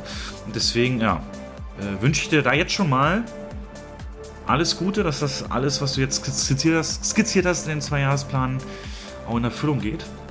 Äh, Vielen ja. Dank. Und dann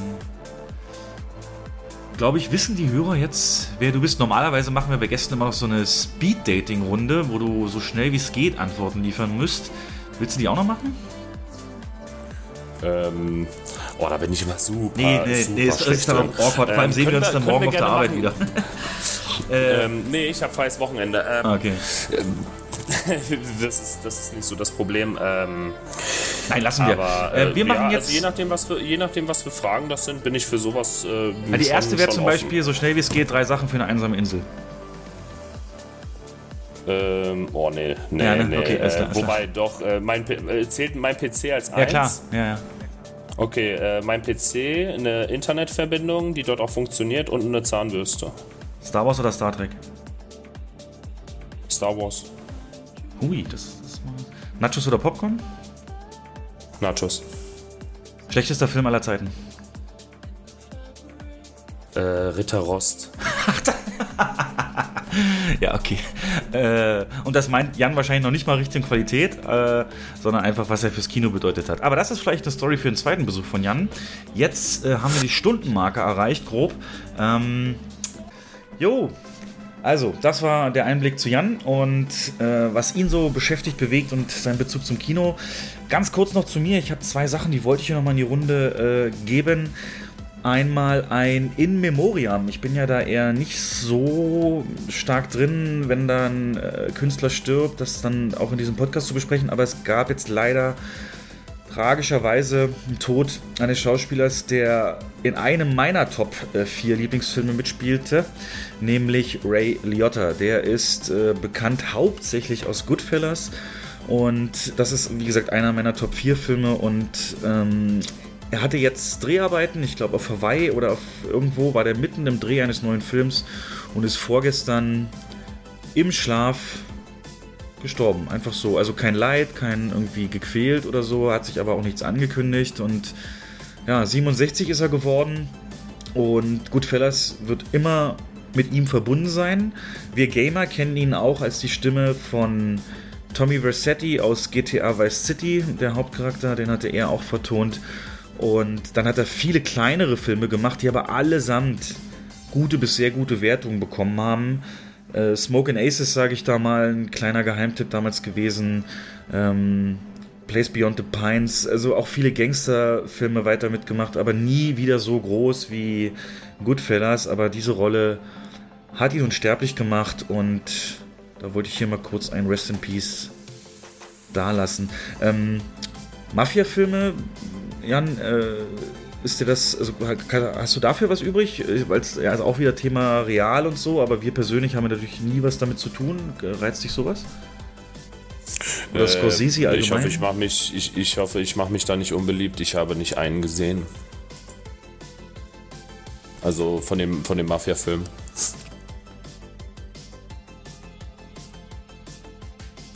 Ja, das war's für diesen Podcast, Leute. Dankeschön. Nein. Ähm, äh, Ciao. nee, also das ist ja so ein Genre, äh, kann ich mich drin verlieren. Ansonsten noch zwei YouTube-Tipps. Und zwar gibt es ja den Arte, Arte-Kanal. Ähm, und über auf, auf, auf Arte zwei Dokus jetzt in kurzer Zeit rausgekommen, die ich unfassbar gut fand. Ähm, einmal über Sylvester Stallone mit dem Titel, mit dem ersten Film zur Ikone. Äh, und Titel so oder Beschreibungstext, eine gen Himmel geballte Faust, hängende Augenlider und einzigartig tiefe Stimme. Das ist Sylvester Stallone. Wo so ein bisschen auch, ja, in der Tiefe, Artestyle halt, ähm, Stallone und seine Rollen und er selber thematisiert werden. Also hochspannend, wer da für seine Filme was übrig hat. Und ansonsten auch Arte, ähm, eine Doku oder eine, ja, doch eine Reportage, die Magie des Filmsounds. Also wie wichtig Sound für einen Film ist, wird leider ja oft deutlich unterschätzt. Aber stellt euch vor, einfach ein Film, äh, wo alleine das Geräusch fehlt, wenn Leute irgendwo langlaufen. Das, das würde sofort Immersion nehmen. Also Sound ist so, so, so unfassbar wichtig. Und äh, das ist eine Doku, wie es ähm, ja zu den ja, Soundentwickler bei Filmen und, und Sound generell in Filmen sich so verhält. Alleine wie sie einsteigen. Also epischer hätte ich es auch nicht machen können. Ich habe den Einstieg, den ersten Spruch der Doku mal rausgeschnitten. Bevor wir auf die Welt kommen, sehen wir Dunkelheit. Als erster Sinn wird das Gehör aktiviert. Ja, also da schon mal gleich die, die Wichtigkeit entsprechend dargelegt. Also wer in sowas interessiert ist, Sylvester Stallone oder Sound in Filmen, zwei Empfehlungen von mir. Jo, dann steigen wir mal ein in den News-Teil und hier habe ich jetzt keine konkrete News, aber ich habe es mir überlegt, wir hatten in der letzten Folge, Jan, zum allerersten Mal Avatar, Avatar 2 besprochen. Ähm, weil wir ja, Entschuldigung, im Rahmen von Doctor Strange den Teaser gesehen haben, der eine Zeit lang exklusiv im Kino lief. Und dann hatten wir die Folge aufgenommen und die ist dann Montag released. Und genau an dem Montag kam auch der dann auf YouTube, der Teaser. Und haben dann schon so ein bisschen philosophiert, wie wird das wohl? Und vor allen Dingen äh, Jens wusste es auch nicht, aber Ende September wird der erste Avatar ein Remastered Re-Release bekommen fürs Kino und hat dann praktisch zwei Monate Zeit, nochmal zu laufen im Kino und ähm, möglicherweise 150 Millionen fehlen da noch. Der erste 3 Milliarden Box-Office-Film werden dadurch, ähm, was durchaus realistisch ist. Denn äh, China ist natürlich seit dem ersten Avatar unfassbar gewachsen. Also der, da gab es vielleicht 7000 Leinwände damals als der erste Avatar rausgekommen ist. Jetzt gibt es 80.000. Und da haben wir auch überlegt, wie stark wird der Film und was wird er schaffen der Ende? Wird er Infinity War Niveau oder wird er an den ersten rankommen oder wird er sogar noch erfolgreicher? Dann halt die Diskussion, ne, der hat kein Pop keine popkulturellen Spuren hinterlassen, keiner kann sich den erinnern, scheiß Story, bla bla bla. Ähm, da kann ich dich ja mal kurz abholen äh, oder fragen. Du hast ja schon gesagt, Avatar, einer deiner Freufilme dieses Jahr. Äh. Wie denkst du an den ersten zurück? Wie oft hast du den seit dem Release geguckt und hat er, also hat er dich auf außer 3D-Effekt damals noch irgendwie beeindruckt, geprägt? Und was versprichst du dir jetzt von dem neuen? Das wäre mal super interessant, deine Perspektive darauf. Ähm, also, warum er bei mir so krass hängen geblieben ist, ähm, lag ganz einfach daran, dass es eine neue Story war. Ähm, Problem unserer aktuellen Zeit ist ja, ich sag mal, Teil 2, 3, 4, 5, 6. Ne? Mhm. Also es wird von allem ein neuer Teil gemacht. Statt was Neues aufzubauen, wird immer ein neuer Teil gemacht. Und Avatar war wieder mal so ein Film, der so viel Potenzial hatte, also so eine, so eine Welt erschaffen hat, ja.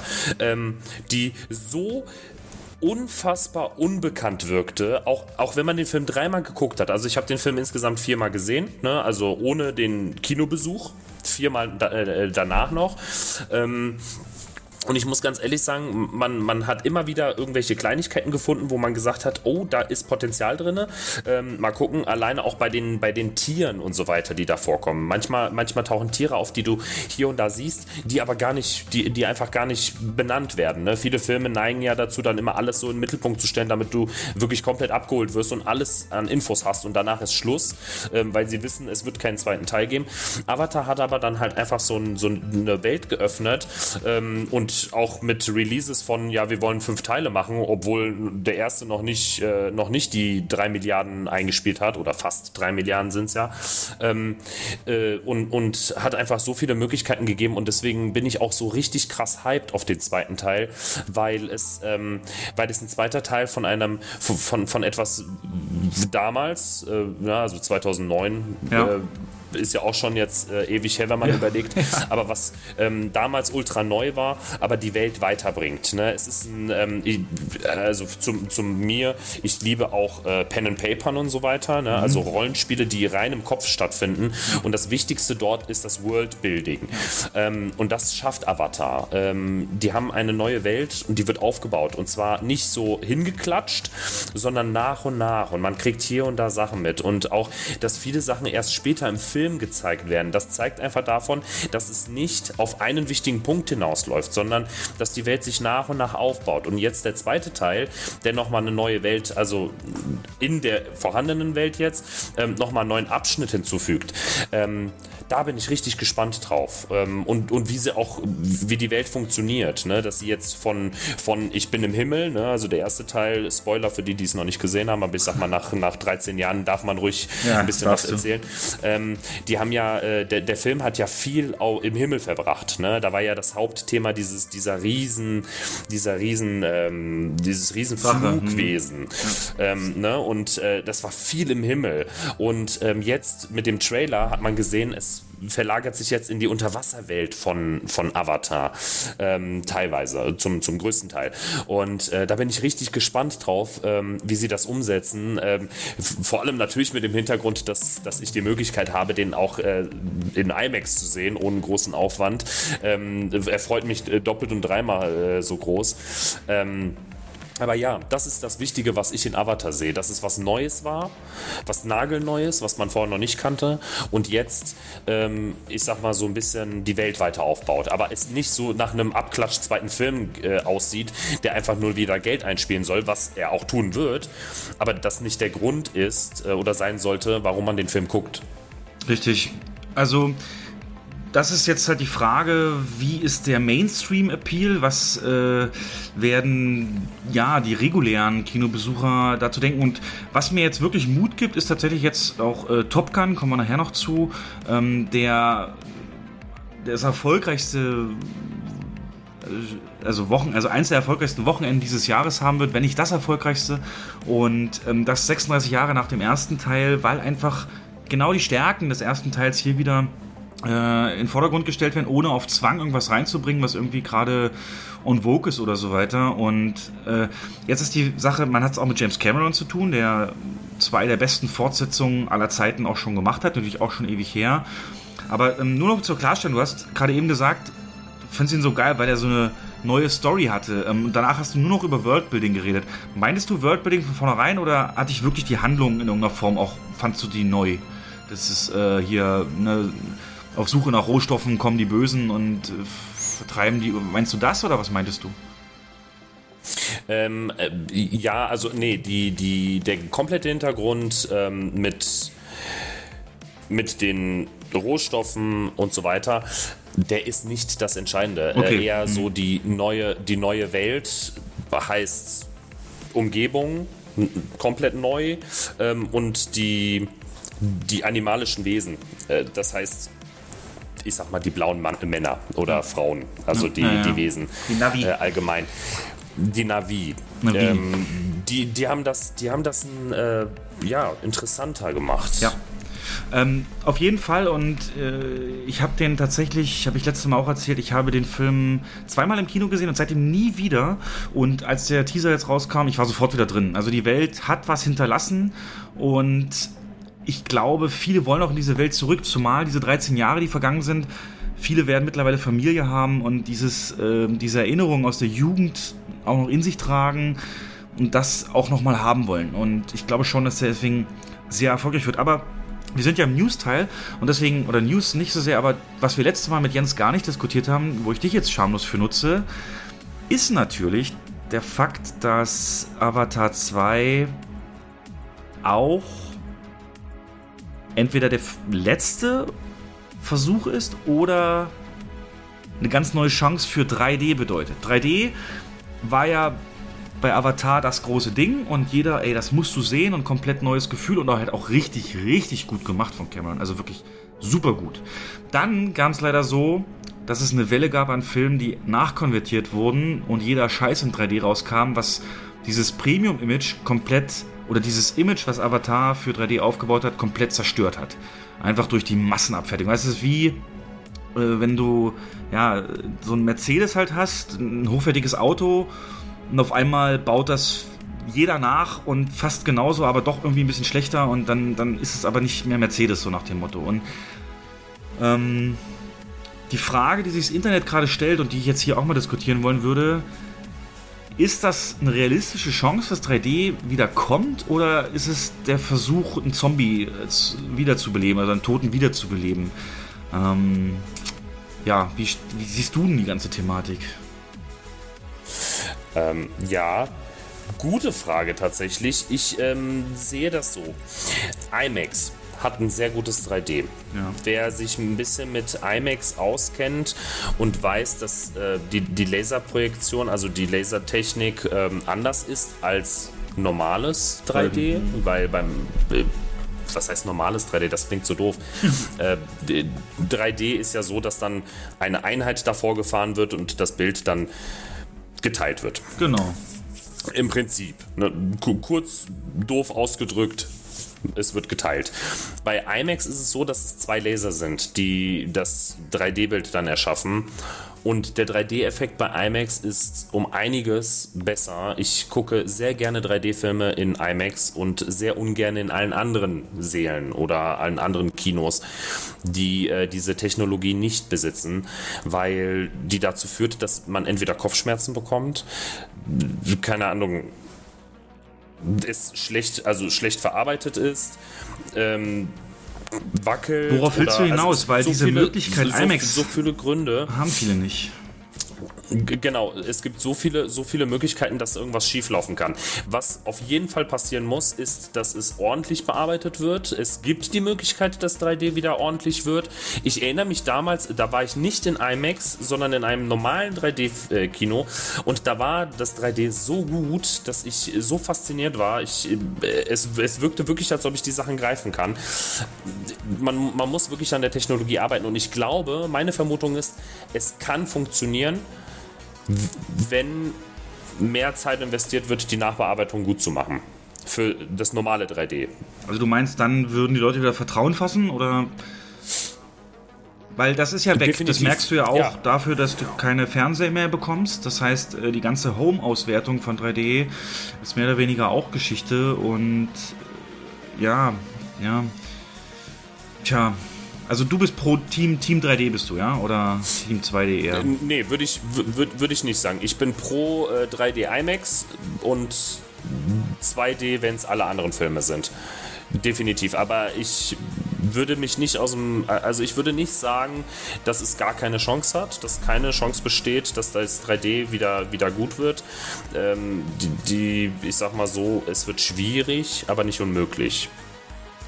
Wir hatten ja mit Jens so ein bisschen auch so intern die Hoffnung, dass, dass Cameron wieder irgendwas aus dem Hut zaubert, ne? so technisch und äh, beispielsweise 3D ohne Brille, ne? wenn er das irgendwie hingekriegt hätte. Das, das hätte halt wieder alles verändert. Aber so ist es jetzt halt nicht gekommen. Das heißt, ähm, 3D, meine Meinung ganz kurz ist, 3D äh, ist da. 3D ist ähm, in allen Digitalkinos in irgendeiner Form ja kein Zusatzaufwand. Ne? Wie du sagtest, dieses diese Filter davor zu klemmen vor, vor das Objektiv ist kein Aufwand und dann umzuschalten auf 3D und nicht 3D. Also es ist ja technisch möglich, leicht zu initialisieren und, und, und anzubieten. Und da bin ich wieder bei der Eventfilm-Theorie, dass also Eventfilme werden das natürlich weiterhin nutzen. Ähm, nächste ist jetzt Jurassic World und die ganzen Marvels werden sicherlich dabei bleiben und so weiter. Und der Rest halt einfach nicht. Und für Kinos zeigen es dann halt oder zeigen es eben halt auch nicht. Ne? Und mittlerweile gibt es ja dann eben auch Alternativen wie ScreenX und 4DX und die, die auch ein sehr immersives Erlebnis ermöglichen ohne 3D. Wobei bei 4DX äh, 3D natürlich äh, auch möglich ist, nur bei ScreenX nicht, bei der 270 Grad Leinwand. Äh, für alle, für die das jetzt Fremdwörter sind, ganz kurz, was ist 4DX? Mit 4DX erlebst du den Film mit all deinen Sinnen. Technische Elemente in den Rückenlehnen des Vordersitzes, in den Wänden und der Decke simulieren Elemente wie zum Beispiel Wind, Wasser, Schnee oder sogar Gerüche. Aber keine Sorge, ein Regencape wird nicht benötigt. Die Sitze empfinden während der Vorstellung die Bewegung des Films nach und lassen dich die Handlung auf ganz neue Art miterleben. Und da hat man mittlerweile echt viel, viel Auswahl. Ähm, ich. Tja. Ich, äh, da, dazu würde ich sagen, das hast du gut getroffen. Große Filme können versuchen, 3D gut darzustellen. Also bei großen Filmen äh, sehe ich Potenzial. Ähm, viele kleinen Filme nutzen 3D, was dann aber dementsprechend, weil natürlich die, die äh, Investitionen kleiner sind, äh, schlechtere Verarbeitung der, der 3D-Technik drin ist. Ja, das ist das. Ähm, ich ja. glaube, dass das, das ist der wichtige Punkt. Kleine Filme brauchen kein 3D. Ähm, viel, viele Filme werden auch einfach, da wird das 3D einfach ausgenutzt, um, um mehr Geld zu machen, um es teurer, wobei, nee, ist, ist ja nicht mal richtig, weil die ja mehr gekostet haben und man deswegen so ein bisschen mehr Geld äh, natürlich einnehmen möchte aber es ist nicht nötig. Viel, so, so, Kinderfilme vor allem, Kinder und 3D. Die Kinder fangen an, sich zu langweilen äh, oder äh, es tut denen nicht gut und und und. Kinderfilme sollten generell immer auf 2D sein und große Filme, so wirkliche Knaller, Blockbuster, können das 3D-Feature auf jeden Fall reinpacken. Plus das 2D und dann wäre theoretisch äh, das Gesamtpaket richtig. Also ja, stimme ich voll und ganz zu, wie du es gesagt hast. Also Avatar ist jetzt halt eine große Ausnahme. Wenn wir zwei Seele 20 Uhr Avatar 2 zeigen würden oder also planen würden und einer ist 3D und einer ist 2D, ähm, würdest du sagen, der 3D wird voller sein oder der 2D? Schwierig. Schwierig. Also wir gehen davon aus, dass beide Seele identisch sind. Äh, also von der Ausstattung her. Also Nur das eine 3D und das andere 2D. Saal 2 und 3 bei uns, genau. Okay. Dann ist es schwierig. Ich würde sagen, aber der 2D wird voller. Oh, das wäre meine, wär meine Vermutung. Ah, würde ich dagegen halten, weil das ist halt der Film, den erinnern sich alle an 3D und wollen es deswegen vielleicht dann. Deswegen hat mich das auch nie gereizt, Avatar nochmal zu gucken, weil ich das nicht ähm, in 3D halt hätte dann zu Hause. Obwohl ich einen 3D-Fernseher hier unten noch habe, damals äh, im Hype 2016 oder 2015 gekauft und äh, ja. Aber gut, wir werden es sehen. Ähm, auf jeden Fall gibt es für den Kunden, für den Gast, für euch draußen Auswahl. Und das ist das Wichtigste. Und von daher nichts Schlimmes. Dann wollte ich noch ganz kurz zum äh, Score was sagen. Ganz stark hat ja Avatar äh, der Ton und also die Musik, der, der das Orchester, der, der, die Melodien, die dazu gespielt sind. Das war ja James Horner, der das komponiert hat. Ganz ähm, großer, großer Komponist Hollywoods und ähm, der hat dieses was du sagtest, dieses Worldbuilding auch echt noch unterstützt. Also da waren wirklich, die haben ja, glaube ich, sogar eine eigene Sprache noch erfunden, die dann da gesungen wurde und auch die Töne und Instrumente waren so ein bisschen otherworldly, wie man so schön sagen würde. Und äh, James Horner ist ja aber leider gestorben schon vor geraumer Zeit. Das heißt, der kann das nicht fortführen. Und wenn man sich jetzt aber den, den Teaser halt anschaut, also ich krieg immer noch Gänsehaut, wenn ich diesen, diesen Score höre.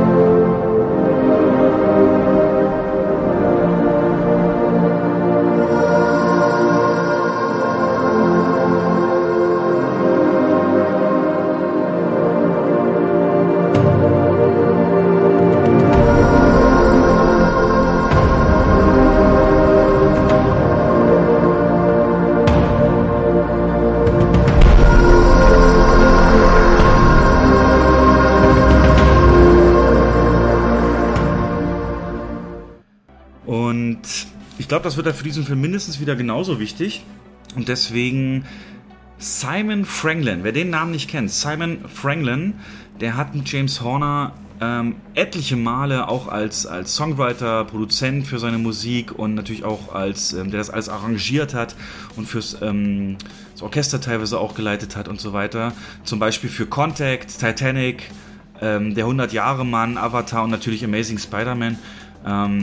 Hat äh, die Themenwelt im Animal Kingdom in Walt Disney World, The World of Avatar, da gibt es einen Avatar-Bereich, ähm, hat er auch komponiert die Musik dafür. Also den haben sie jetzt bestätigt und eben auch gesagt, das wird der, der uns hier den, den Score schreibt für diesen Film und äh, verwirklicht. Und da sage ich absolut richtige Wahl und Ah, ich fand das, also ich könnte diesen Teaser nur wegen der Musik auch etliche Male auf, auf Loop äh, gucken und hören, weil es so beruhigend, so einfach, es ist so, holt einen schon total ab, finde ich. Und ja, wen holt es noch ab?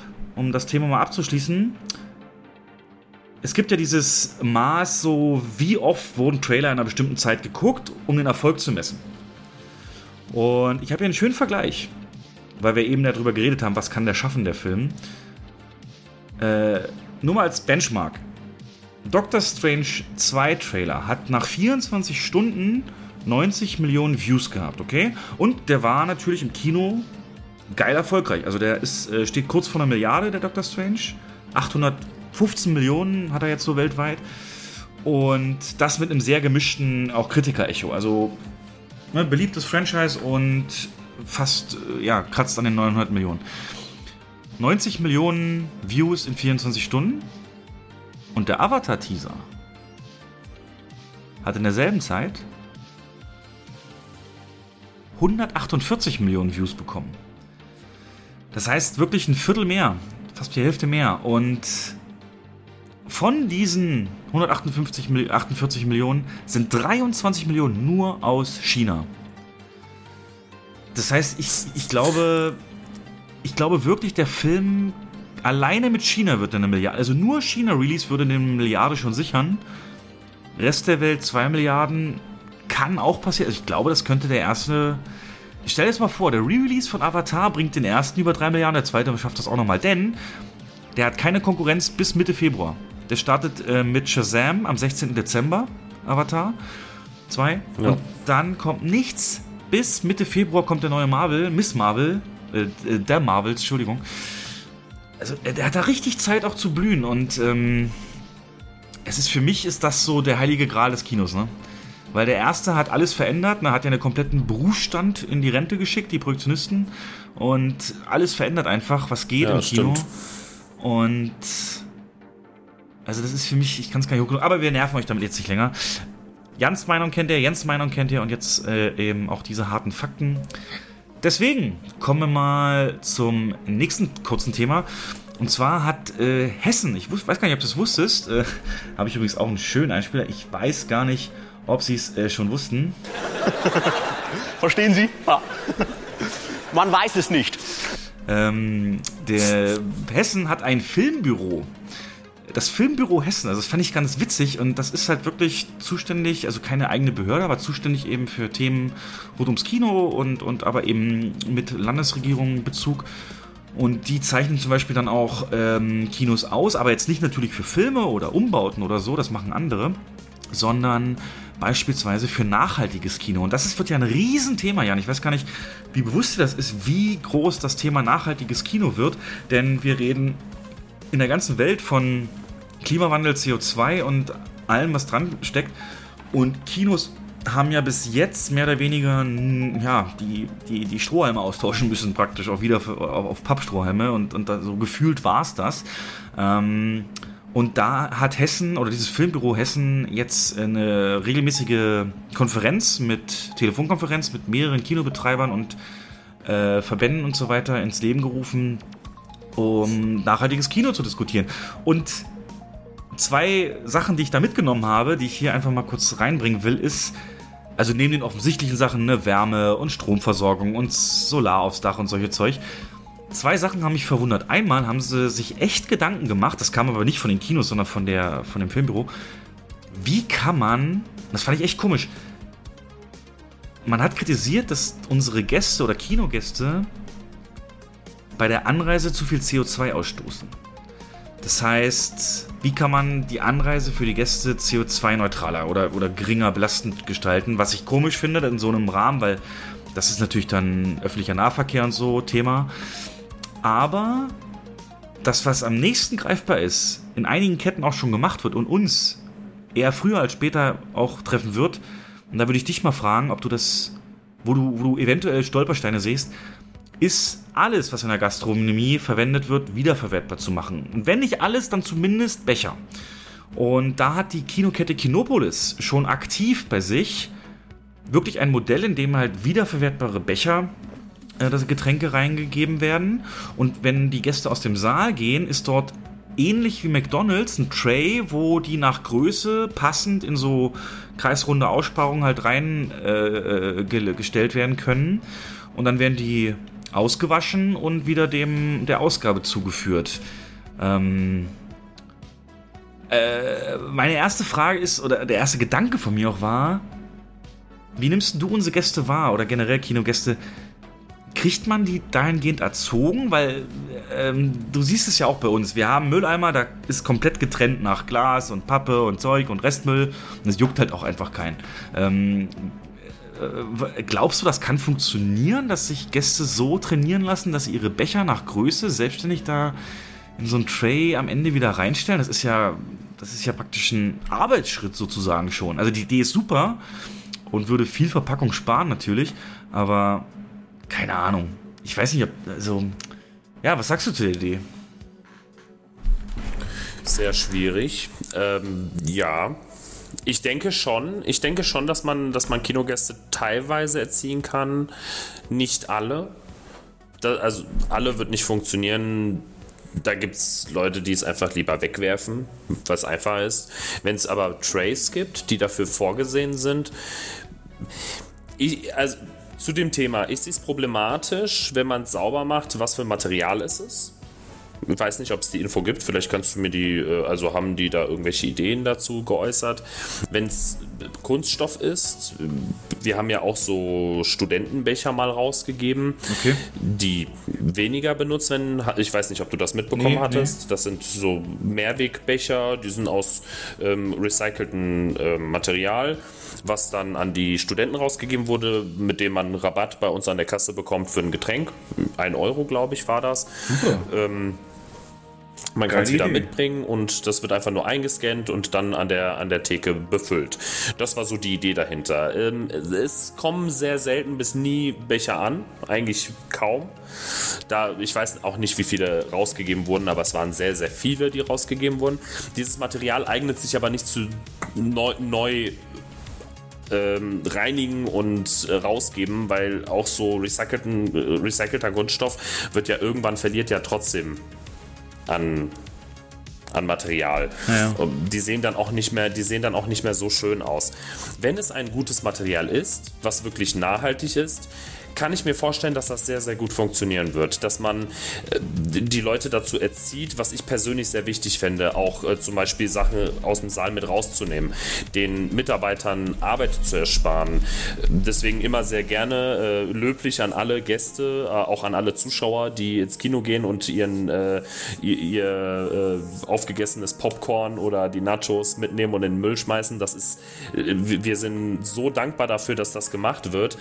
Ähm, verständlich, auch wenn Leute es nicht tun. Ne? Ich will jetzt niemanden an Pranger stellen. Aber schön wäre es, wenn, wenn wir dahin kommen, dass, dass jeder Gast seinen Müll mitnimmt, die Becher, die dann recycelt sein könnten, äh, in die Trays stellen und die, die, äh, das, das, die Pappe von den, also die Verpackung von Nacho und Popcorn in, in den Müll entsorgt. Das wäre, also wenn wir da hinkommen, das, das würde uns wirklich super, ja. super helfen.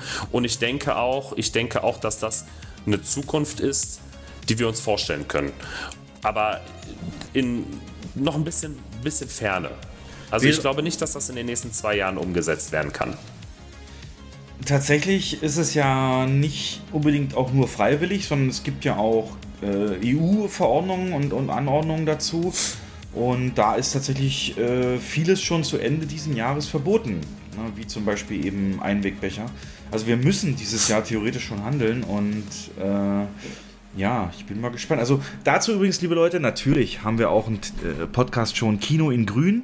Da habe ich mal die Broschüre vorgestellt, was so die Top-Kinos dahingehend machen das Cinecittà Nürnberg beispielsweise, äh, was, wie die komplett ihre eigene Stromversorgung aufgebaut haben, was das äh, für die bedeutet und so weiter. Könnt ihr euch mal anhören. Kino in Grün, ich glaube so Anfang 2020 die Folge.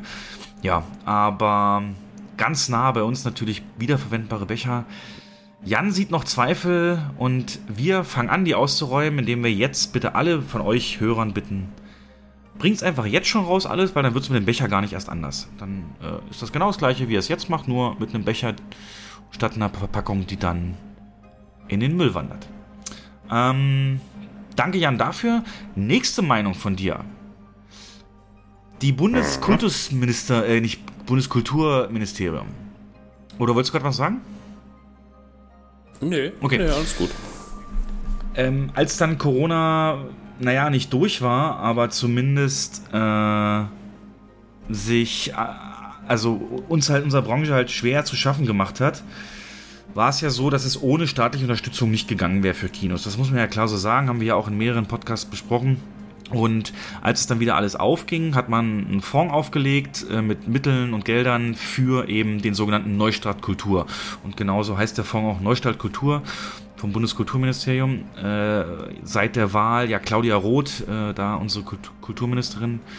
Und das wurde erhöht, das Geld dort, ähm, auf 2,29 Milliarden Euro, die jetzt da im Topf sind. Und ein Satz bei der Pressemitteilung dazu hat mich, hat mir ein bisschen Angst gemacht. Ich zitiere mal.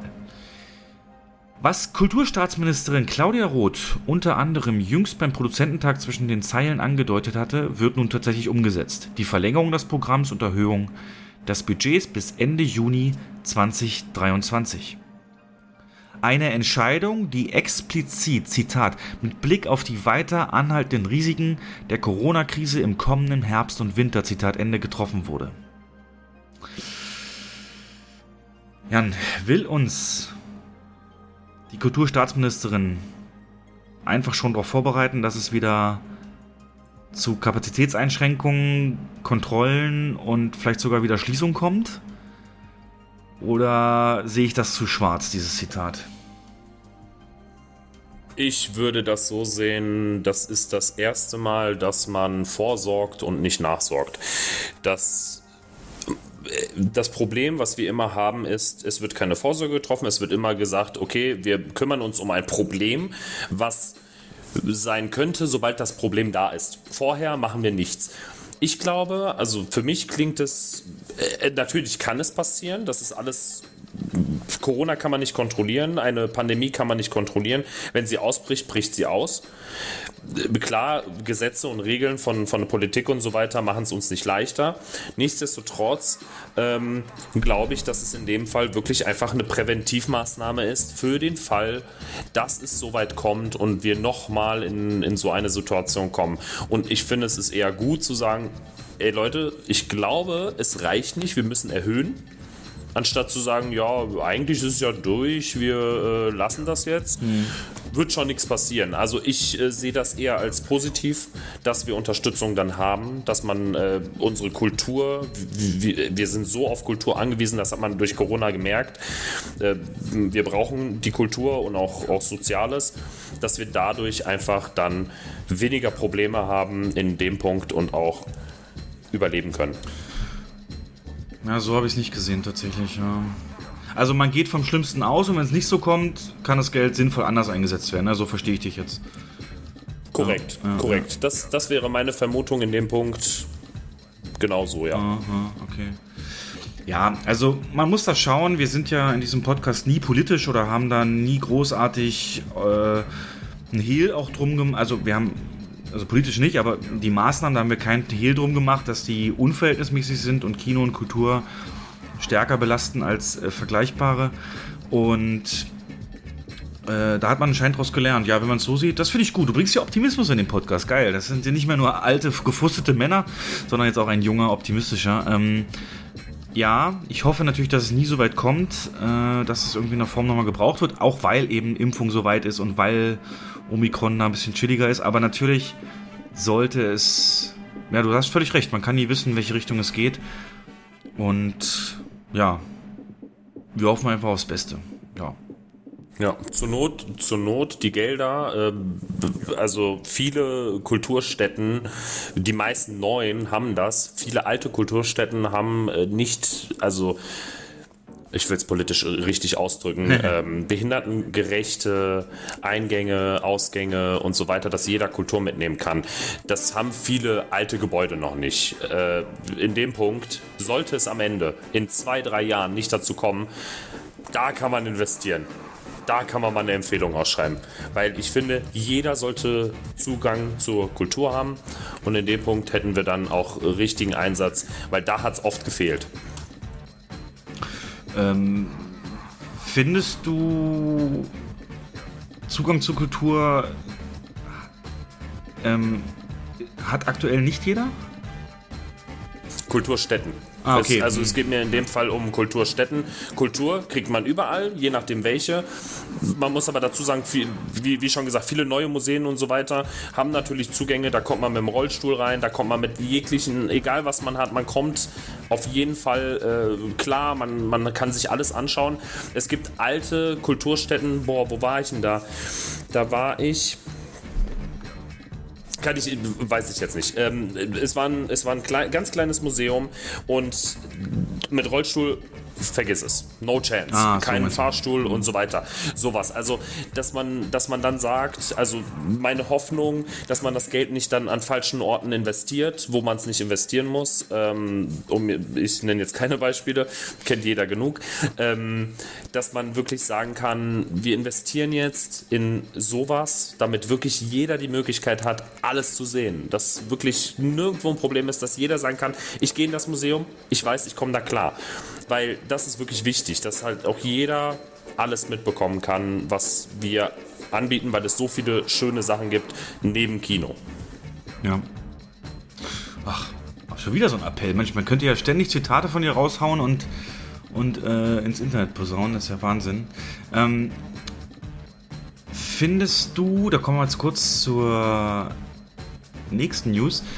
Findest du, also Zugang, also Kino ist ja oft auch mit der Kritik am Preis verbunden. Das heißt, äh, viele gehen auch oder, oder haben den Zugang nicht oder können sich den Zugang nicht leisten. Das ist ja auch ein Aspekt, den man nicht vergessen darf, unabhängig von den ganzen baulichen Geschichten, was du gerade angesprochen hast.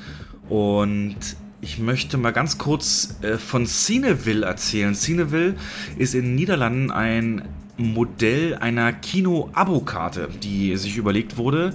Und äh, Belgien hat es mittlerweile auch und in Österreich arbeitet auch schon an einer Adaption. Und da geht es darum, dass es äh, ja für 21 Euro im Monat und für Studenten sogar nur 17,50 kann man so oft wie man will damit ins Kino gehen. Natürlich nur bei teilnehmenden Kinos, aber da das eben so ein riesen äh, Erfolg ist ähm, hat man jetzt schon 55 Kinos in den ganzen Niederlanden. Klar, die haben jetzt natürlich wesentlich mehr, aber ähm, ja, angefangen hat man bei 13 und jetzt sind es 55 und klar, die meisten sind auch Arthouse-Kinos. Nicht alles ist reine Arthouse-Kinos, äh, auch ein bisschen größere, aber die haben jetzt schon in Holland, äh, haben die schon über 50.000 Mitglieder. Also für 21 Euro eine Abokarte, mit denen du so oft wie du willst ins Kino kannst. Ähm, Klingt, für, klingt das zu gut, um wahr zu sein, oder wäre das, wär das was für dich? Würdest du die holen? Mm, naja, gut, ich arbeite im Kino. Also, ja. Ne, ist, jetzt, ja. ist, ist jetzt so ein bisschen schwierig. Ähm, ja, ich finde, das ist eine super Sache. Funktioniert nicht in jedem Kino, weil ähm, für die Leute, die es nicht wissen, äh, IMAX und 4DX und ScreenX, wobei bei ScreenX bin ich mir nicht sicher, aber 4DX und IMAX sind ja nochmal extra äh, Anbieter. Das heißt, da sehe ich es problematisch, wenn du einmal den Filmverleih hast, das Kino hast und dann noch den, den äh, IMAX-Part oder 4DX, äh, das bei so einem geringen Preis, dass dann gesagt wird, ja, okay, äh, wir sind damit einverstanden, also der, der IMAX-Part, die ja dann auch natürlich für, für das, was sie anbieten, auch Geld haben wollen, äh, sehe ich problematisch. Für unsere Kinos, also wenn dann nur wirklich der, der Filmverleih und äh, das Kino beteiligt sind, kann ich mir das vorstellen, dass es eine sehr gute Sache ist. Aber als äh, Kartenbesitzer dann in ein Kino zu gehen und man kann dann aber nur die Hälfte der Seele sozusagen genießen. Ähm, sehe ich das, also für unser Kino jetzt gesehen, äh, problematisch, dass das nicht funktionieren wird, weil es dann heißt, ja, aber den können sie nicht, den können sie nicht, den können sie nicht. Oder nur mit Aufpreis. Wenn das ein Kino ist mit. Oder nur mit Aufpreis, genau. Dann ist da wieder so ein, dieses nur mit Aufpreis, äh, Zuschläge kennt jeder, das ist ein bitterer Nachgeschmack, den, den nicht, den, den man ungern dabei hat, weil man, man hat, keine Ahnung, eine Freikarte und dann heißt es ja Freikarte, dann kommt man hin, ja, zwei Euro mehr. Ist vielleicht noch Ganz okay, ehrlich, siehst aber du das wenn man jetzt so? Ich meine, ist, du kriegst ja auch deutlich was mehr. Also ganz kurz für euch zum Verständnis da draußen. 4DX, also dieser Effektsaal und ScreenX, diese fast rundherum Leinwand und auch IMAX, die, die gebogene, die Curved Leinwand mit besonders großen äh, Ausmaßen und Laserprojektion. Das sind natürlich Marken, die, wenn sie eingerichtet werden in einem Kino, dann zu Lizenzen führen. Das heißt, ähm, allein für den Betrieb und Abspielen eines Films zahlt man dann äh, gewisse Prozente äh, an Lizenzen. Und deswegen sind diese ja, PLF Premium Large Format, wie man sagt, Formate immer äh, mit dem Aufpreis versehen, was Jan gerade eben meinte, Zuschläge. Ihr kennt Zuschläge wahrscheinlich eher im Zusammenhang mit Überlängenzuschlag und Logenzuschlag und so, wie es früher üblich war. Das ist ja fast komplett verschwunden, aber ähm, ja, für diese Formate, aber Jan, kriegt man ja aber auch deutlich was mehr. Findest du wirklich, dass das würde verwirren? Ähm, wenn man aber, das Ding ist, die Frage ist natürlich, wie hoch sind die Zuschläge?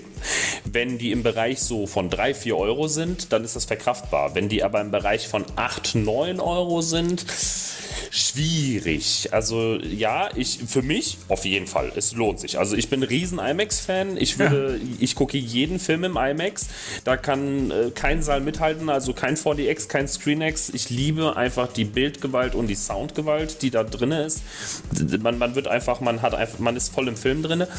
Ähm, nichtsdestotrotz ist es jedem das wert. Ähm, ist jeder bereit, dann diese 8 Euro zu bezahlen? Mhm. Oder sagen die Leute dann, naja gut, dann gucke ich halt in, in anderem äh, Saal den Film und dann ist gut. Dann ist es aber halt, ja, ich weiß, ist schwierig. Schwierige, schwierige Frage auf jeden Fall. Man muss es erlebt haben. Wir, äh, also IMAX, ich sehe es genauso wie du. Wir sind natürlich da auch ein bisschen versaut. Ne? Es ist so ein bisschen wie dieser. Äh, äh, dieses Internet-Meme so, äh, once you go black, you never go back, ne? Ja, okay, ja. der war scheiße. Aber wer einmal IMAX geguckt ja, genau. hat, ähm, ja, ich finde auch, da ist man jetzt komplett spoilt und so ein bisschen verwöhnt und, und so Rotzgöre und was will ich mit so Billo-Saal. Aber ähm, natürlich ist es nicht so. Da hast du recht, ähm, das würde dann natürlich nur die Standardseele äh, beinhalten. Aber grundsätzlich würde es die Masse oder die Menschen, die Zugang haben zu Kino für einen festen Preis, das Netflix-Prinzip, nur ohne Net, äh, ja, dann eben die Möglichkeit geben. Ich bin eh der Meinung, irgendwie so mit Kundenkarten, das wird die Zukunft für Kinos. Ähm, irgendwelche oder, oder auch ähm, übergreifend, da, da wird sicherlich irgendwie noch was Großes kommen. Gut, dann wäre ich schon durch mit den News und wir können gleich ins Hauptthema, nämlich ähm, ja, die Kinomesse Baden-Baden Kino 2022. Äh, Verbände, Verleiher, äh, Panels, Diskussionen, äh, etliches und, und, und natürlich alles zum Thema Kino. Äh, Im Prinzip der Cinemotions Podcast nur in Baden-Baden. und da werden wir gleich mal drüber reden. Jan, dann nehme ich dich mit ins Hauptthema, hatte ich ja angekündigt, und äh, es geht um, wie gesagt, die Kinomesse. Und erstmal, also wir haben das so gemacht bei uns, wir haben die, die war alles im Livestream, konnte man auch verfolgen, und das ist eben die Messe, wo sich alle wichtigen Leute aus der Branche treffen, Verleiher und Verbände und Betreiber und so weiter und haben zu verschiedenen Themen Panels und Diskussionen. Und das ist natürlich genau mein Ding so und da war ich froh, dass wir das auch während der Arbeitszeit durften wir das mitlaufen lassen und auch aus dem Grund, dass äh, ja, aus unserer Gruppe, ähm, äh, unsere Geschäftsführerin nämlich, äh, da auch Teil oder Speaker war auf einem dieser Panels und generell fand ich es geil, dass ich da so ein paar Gesichter wiedererkannt habe. Also im alten Unternehmen auch noch ein, äh, ein wiedererkannt, der dann da geredet hat. Und das ist ähm, ja doch schon ganz interessant. Also nächster Step, ich will da sein. Mal gucken, wie lange. Äh, das ist ja die Hoffnung auch mit diesem Podcast, ne? Leute, also äh, würde da auch gerne mal teilnehmen, ne? nur mal, dass ihr es wisst. Und da hat man sich jetzt überlegt, so ein paar Sachen, zum Beispiel, was muss ein Kino jetzt tun, nachdem wir wieder offen sind aber wir noch nicht die Zahlen haben, die vor der Pandemie üblich waren. Also man aktuell hat man sich so auf 20% 2019 Niveau rangekämpft, ähm, aber Umfragen und vieles deuten halt auch darauf hin, dass gerade ältere Kundschaft einfach fehlt und nicht da ist. Und man hat zwei Sachen zunächst jetzt äh, gesagt. Also man sagt eigentlich auf jedem dieser Panels und, und, und, und, und Kongresse, sagt man, wir müssen was tun. Ne? Das, das fällt eigentlich fast immer, aber meistens sind es nur Worte. Aber diesmal sind zwei konkrete Sachen rausgekommen. die wirklich äh, sichtbar sein werden. Und zwar zum einen wird es wieder eine Kino-Werbekampagne geben. Also eine Kampagne, die keinen Film, keinen bestimmten Betreiber oder so unterstützt, sondern wirklich das Kino an sich und das Kinoerlebnis. Ich weiß nicht, ob du es damals mitbekommen hast. In der Pandemie gab es einen Spot, der hat mich zu Tränen gerührt. Der ist so gut gemacht. Und der findest du bei YouTube, wenn du eingibst, äh, Kino, du fehlst. Oder einfach nur, ja, also Kino, du fehlst oder ja, so eine Art wo dann eben so leere Kinos gezeigt werden und wie, äh, ja, wie es halt aussieht, wenn so ein niemand drin ist und wie dunkel und Projektor der ausgeht und so weiter. Also ziemlich Depri. Und jetzt soll im Spätsommer eine Kampagne kommen, die heißt Kinopunkt fühlst du. Also nicht fehlst du, sondern fühlst du. Und ja, da wird, denke ich mal, viel drauf gesetzt werden, dass äh, ja, das Kinoerlebnis entsprechend an sich in den Mittelpunkt zu stellen, was ich sehr, sehr geil finde. Ähm, auch dieses Geld äh, muss man erstmal haben. Und die ARD, also wirklich der große Sender im Öffentlichen, hat Unterstützung äh, zu der Kampagne schon zugesagt und wird das auf prominenten Plätzen bei sich auch zeigen und finanziell auch was dazugeben und das vergünstigt auch ausstrahlen. Also da werden wir gerade diese Kundschaft, ne, diese ältere, entsprechend auch erreichen. Das als erstes, aber viel wichtiger, Jan. Was Frankreich schon lange hat, und generell ist Frankreich ja ein Land, die haben weniger Einwohner als wir, aber doppelt so viele Besucher jedes Jahr im Kino. Das ist also sehr, sehr merkwürdig. Hatten wir auch schon Folgen drüber mit Jens und der, ähm, das Fazit war so ein bisschen, dass in Frankreich das Kino als Kulturgut viel, viel höher steht als bei uns und dass hier so mehr als, äh, ja, ferner liefen so ist halt auch da läuft und in Frankreich ist es sogar so, dass Mittwoch äh, Schule zum Beispiel nicht länger gehen darf als 13 Uhr oder 16 Uhr, damit die Kinder ins Kino gehen können und sowas. Also das ist richtig, äh, richtig tief verankert dort. Da gibt es auch nicht diese krasse Trennung zwischen Arthouse und Mainstream und, und, und, und Multiplexen und so weiter. Es ist alles, naja, ein anderes Land halt. Und auch eine Sache, die Frankreich schon Ewigkeiten macht und bei uns aber noch nie gegeben hat, ist das sogenannte Kinofest.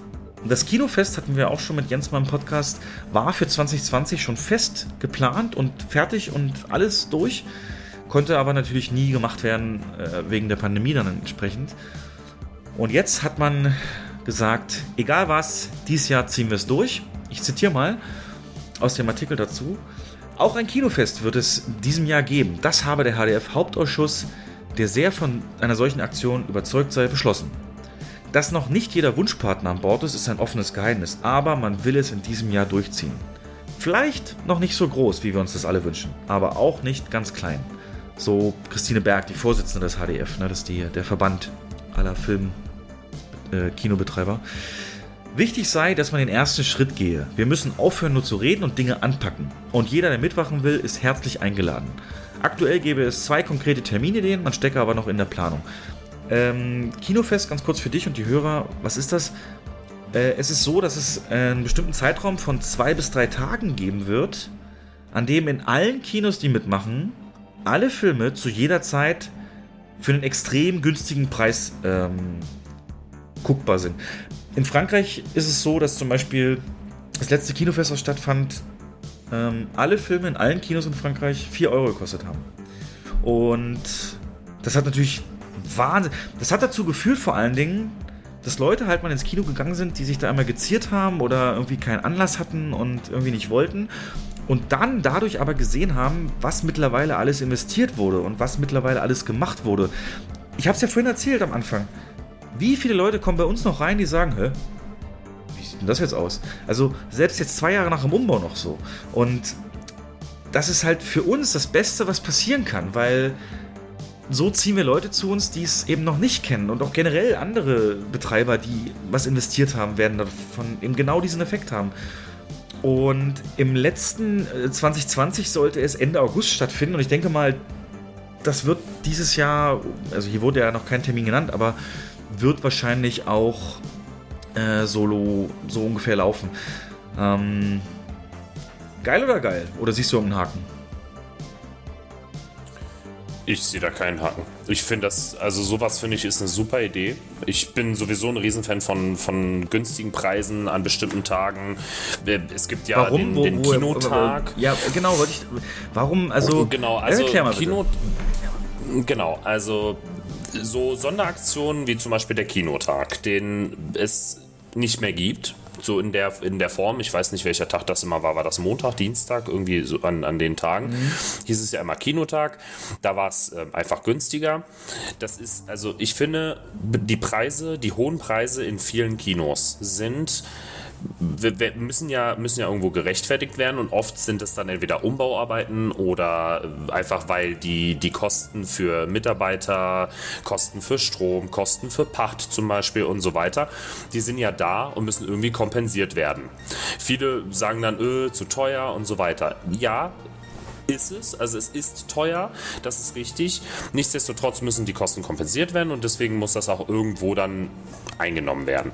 Jetzt ist aber so, dass es an so Tagen, wo nicht viel los ist, sowieso, ne? also Montag, Dienstag, Kinotag, ähm, von Vorteil ist, dann einfach die Preise so zu droppen, dass die Leute auch einfach mal sagen, ich gehe dann an den, an den, also die Leute, die so sonst sagen würden, nee, ist mir zu teuer, ich kann es mir nicht leisten, weil oft sind das Studenten. Studenten haben jetzt nicht das hohe Einkommen oder Schüler und so weiter, weil ich sag mal so, ein Schüler, äh, 16 Jahre und dann kostet ein Ticket 10 Euro, was früher dann 3, 4, 5 Euro waren, 5 Euro eher.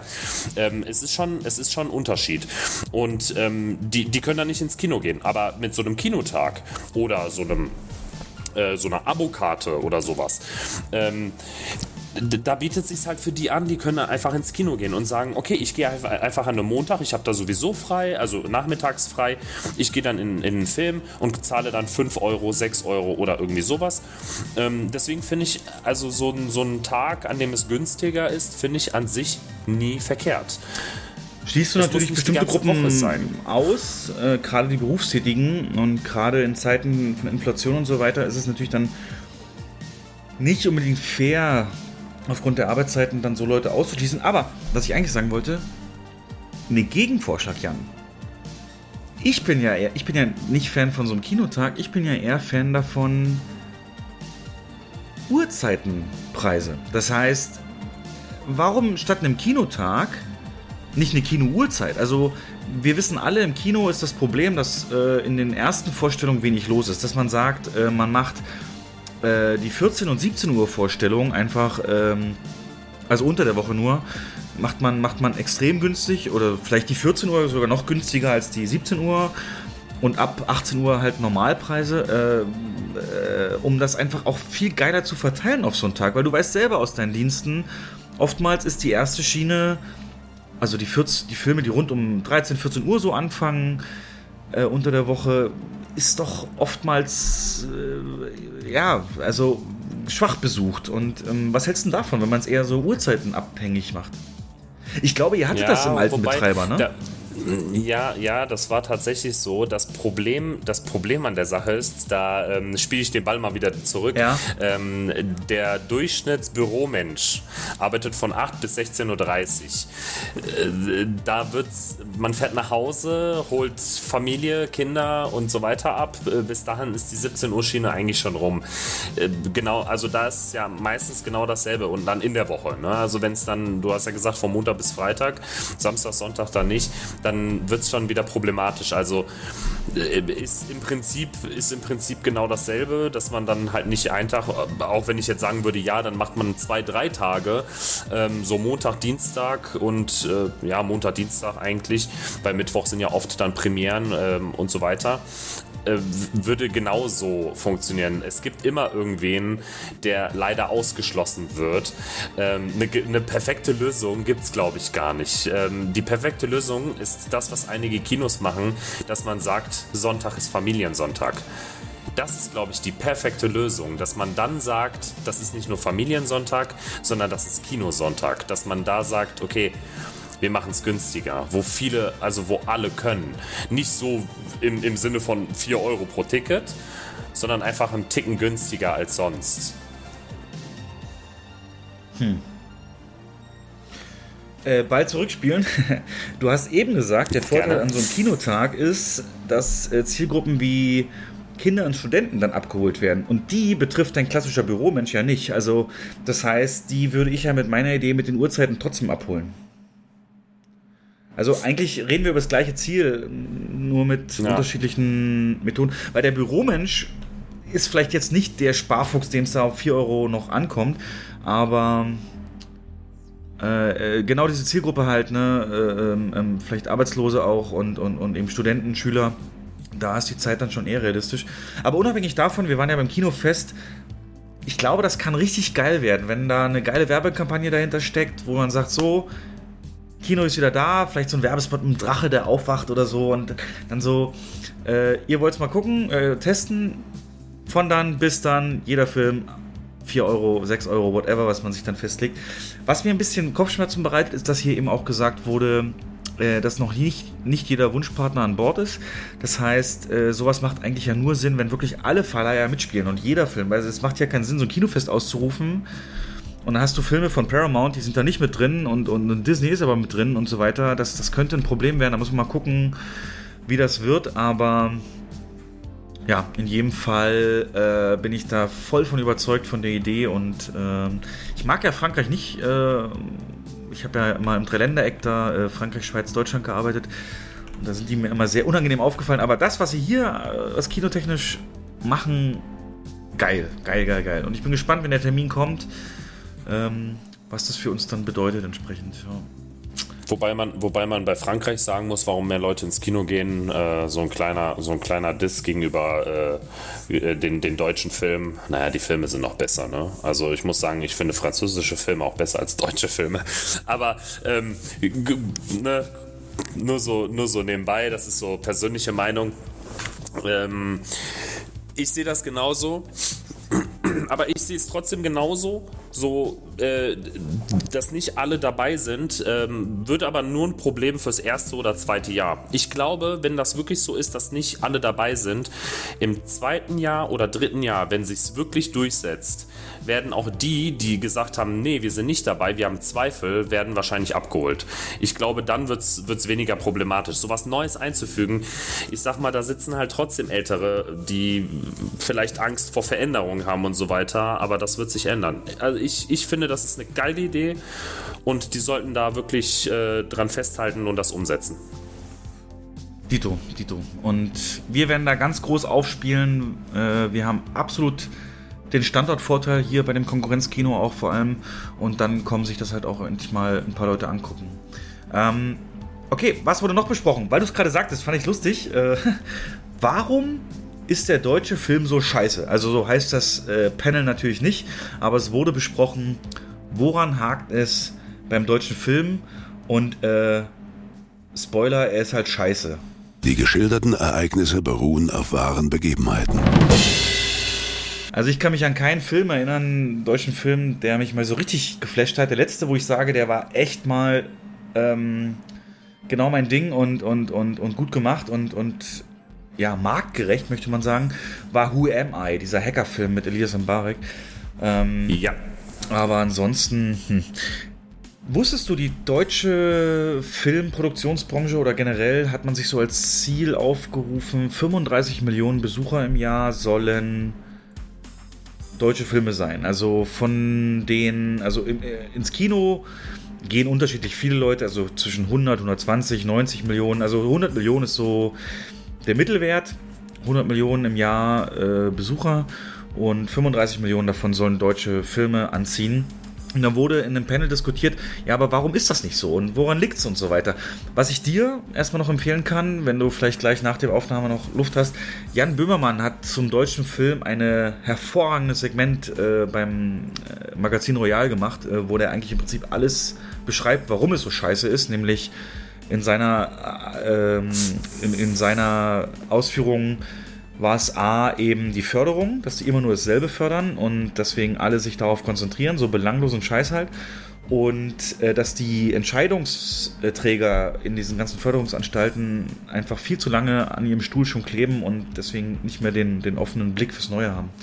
Aber hier hat man es halt auch besprochen und das erste war natürlich Geld. Wir brauchen mehr Geld für Förderung. Okay. Aber man ist so schnell auch dahin gekommen, dass Geld nicht alle Probleme löst. Und dann kamen noch Aspekte auf, wie zum Beispiel, dass der, der äh, Talentpool, zum Beispiel Drehbuchschreiber, ne, der ein Film lebt mit dem Drehbuch. Ein gutes Drehbuch rettet, also ist Voraussetzung für jeden guten Film.